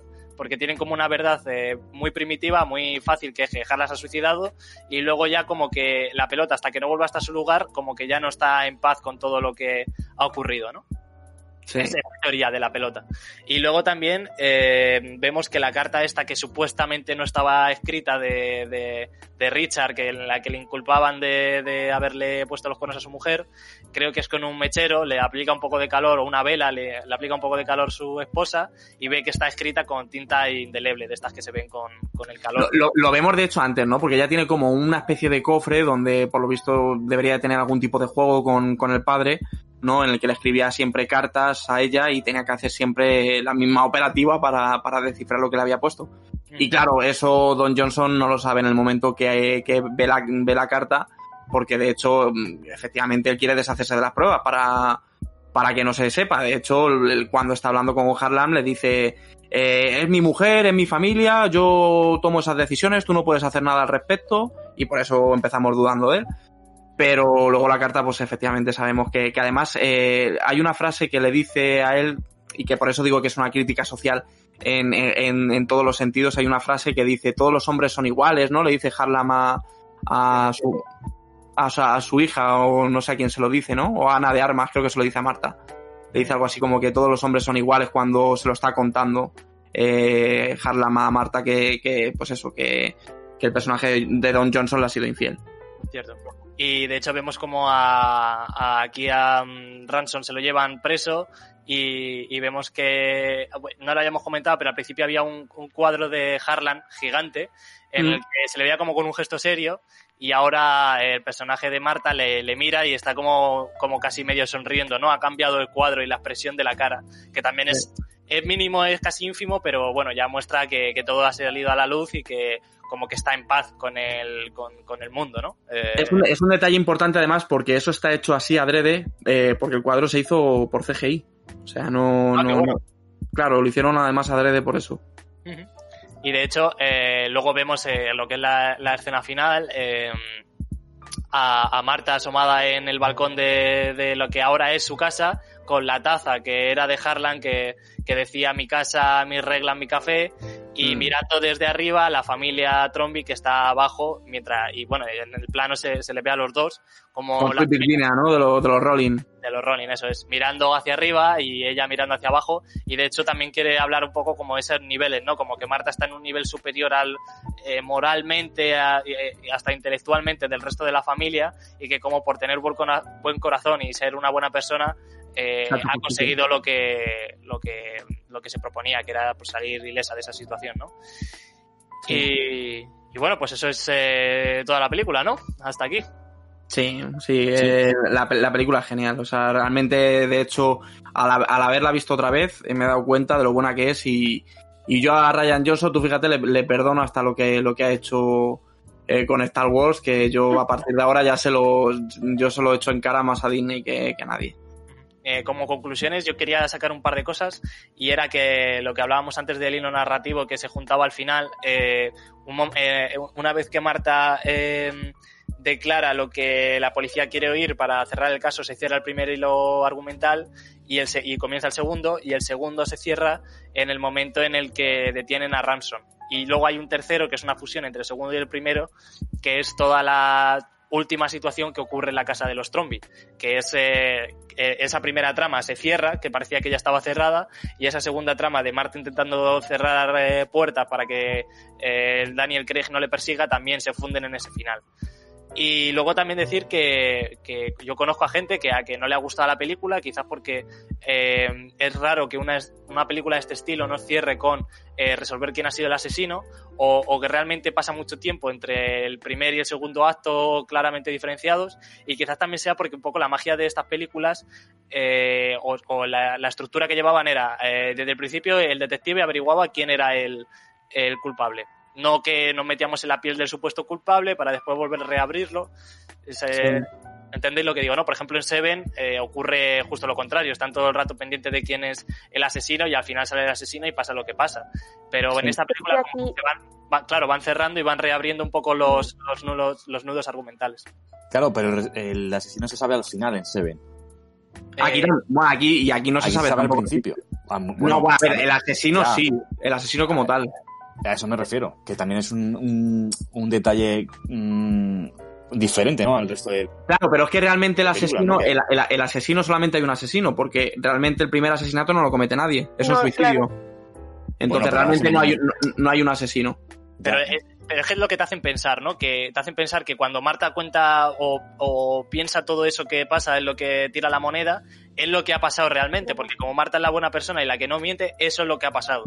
Y entonces mm. es como que para el espectador, hasta que no empieza el tercer acto que os digo, eh, ya se ha cerrado esa trama. Y ahora es como Marta va, va, a salir de esta.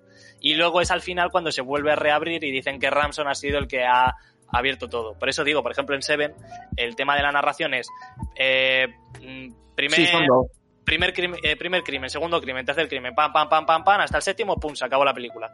Y, y no es por el tema del asesino, sino por el tema de, de, de, la narración, que solamente tiene un hilo argumental del que tiran todos los asesinatos. Aquí, sí. en cambio, es como un diferente juego eh, con tres hilos es más a lo que me refiero. Más que sí, claro, sí. De, de, hecho, no sé quién lo, ha, quién lo ha mencionado antes, lo hemos hablado, ¿no? Que, que llegue a, en, en, ese punto de la película, cuando ya descubrimos quién ha sido realmente el asesino, lo que está pasando, es como, joder, ¿y ahora qué? Pero enseguida se reabre otra, otra trama, ¿no? Aparece el personaje de Chris Evans y empieza otra trama paralela, ¿no? Que, que... Es como que te reengancha todo el rato. Claro, sí, es todo, es todo el rato, sí, como que se vuelve, se generan todo el rato eh, líneas paralelas y se van descubriendo nuevas cosas, vamos conociendo a los personajes y es realmente la esencia de la película, ¿no? Yo creo que al final todo gira en torno a los personajes más que al asesinato o al propio argumento, sino a, a los personajes. Y también como que mmm, por una vez, yo creo que por una vez en la peli el como que el poder fracasa, ¿no? Porque fíjate esta familia que tenían las de ganar y todo y al final no les dejan una mierda. Entonces, pues también es una manera de verlo, como que fíjate los que no tienen nada, lo que pueden conseguir simplemente siendo buenas personas y los que están hartados de poder, pues se pueden quedar sin nada perfectamente. Al, fin, sí. al final, el 2019 yo creo que ha sido un año mucho de eso, ¿no? De, de crítica a los escalafones sociales, sí. el Joker, eh, la de Parásitos, ahora esta. Eh, el 2019 ha sido un año plagado de críticas a, al poder, a la corrupción, a las mentiras y demás. Bastante, bastante interesante. Sí.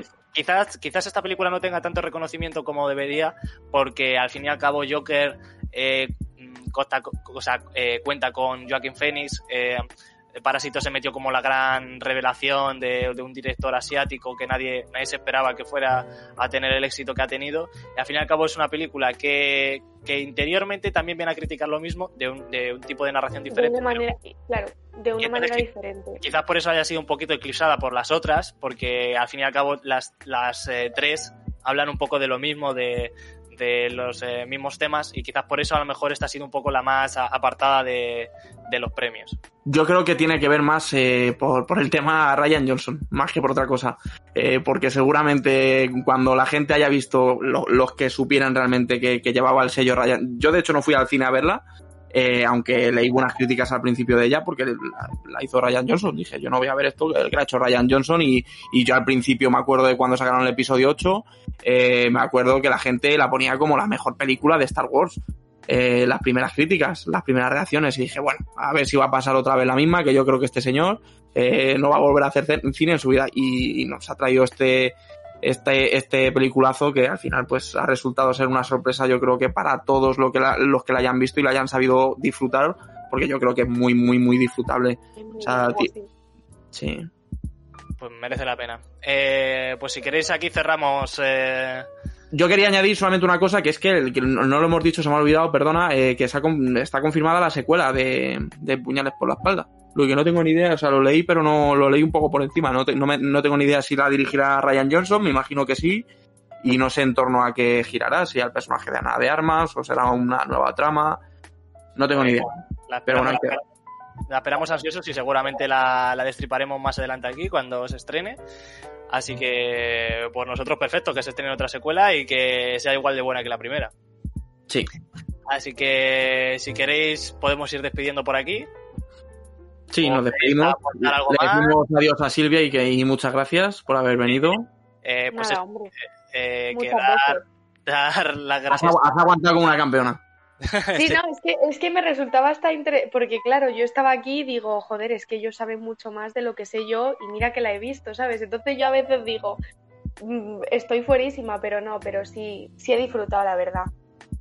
Bueno, pues dar las gracias a todos y efectivamente, en especial a la invitada de hoy, Silvia, y que ha sido un esfuerzo que estés aquí a, a estas horas con, con este calor que hace ahora en Madrid y que nada, pues nos encantador de que estés aquí. Muchas gracias por todo lo que se ha aportado. Y bueno, y a los dos los tres colaboradores eh, habituales, que somos Alex, Juan y yo, eh, también daros las gracias a vosotros los oyentes por, por haber estado otro día aquí escuchándonos. Y nada, esperemos vernos en la próxima y que esto ha sido puro vicio. Así que adiós a todos. Muchas gracias, Chao, adiós. chicos. Muchas gracias, adiós. Adicto al cine, no te pierdas nuestro próximo capítulo en Puro Vicio.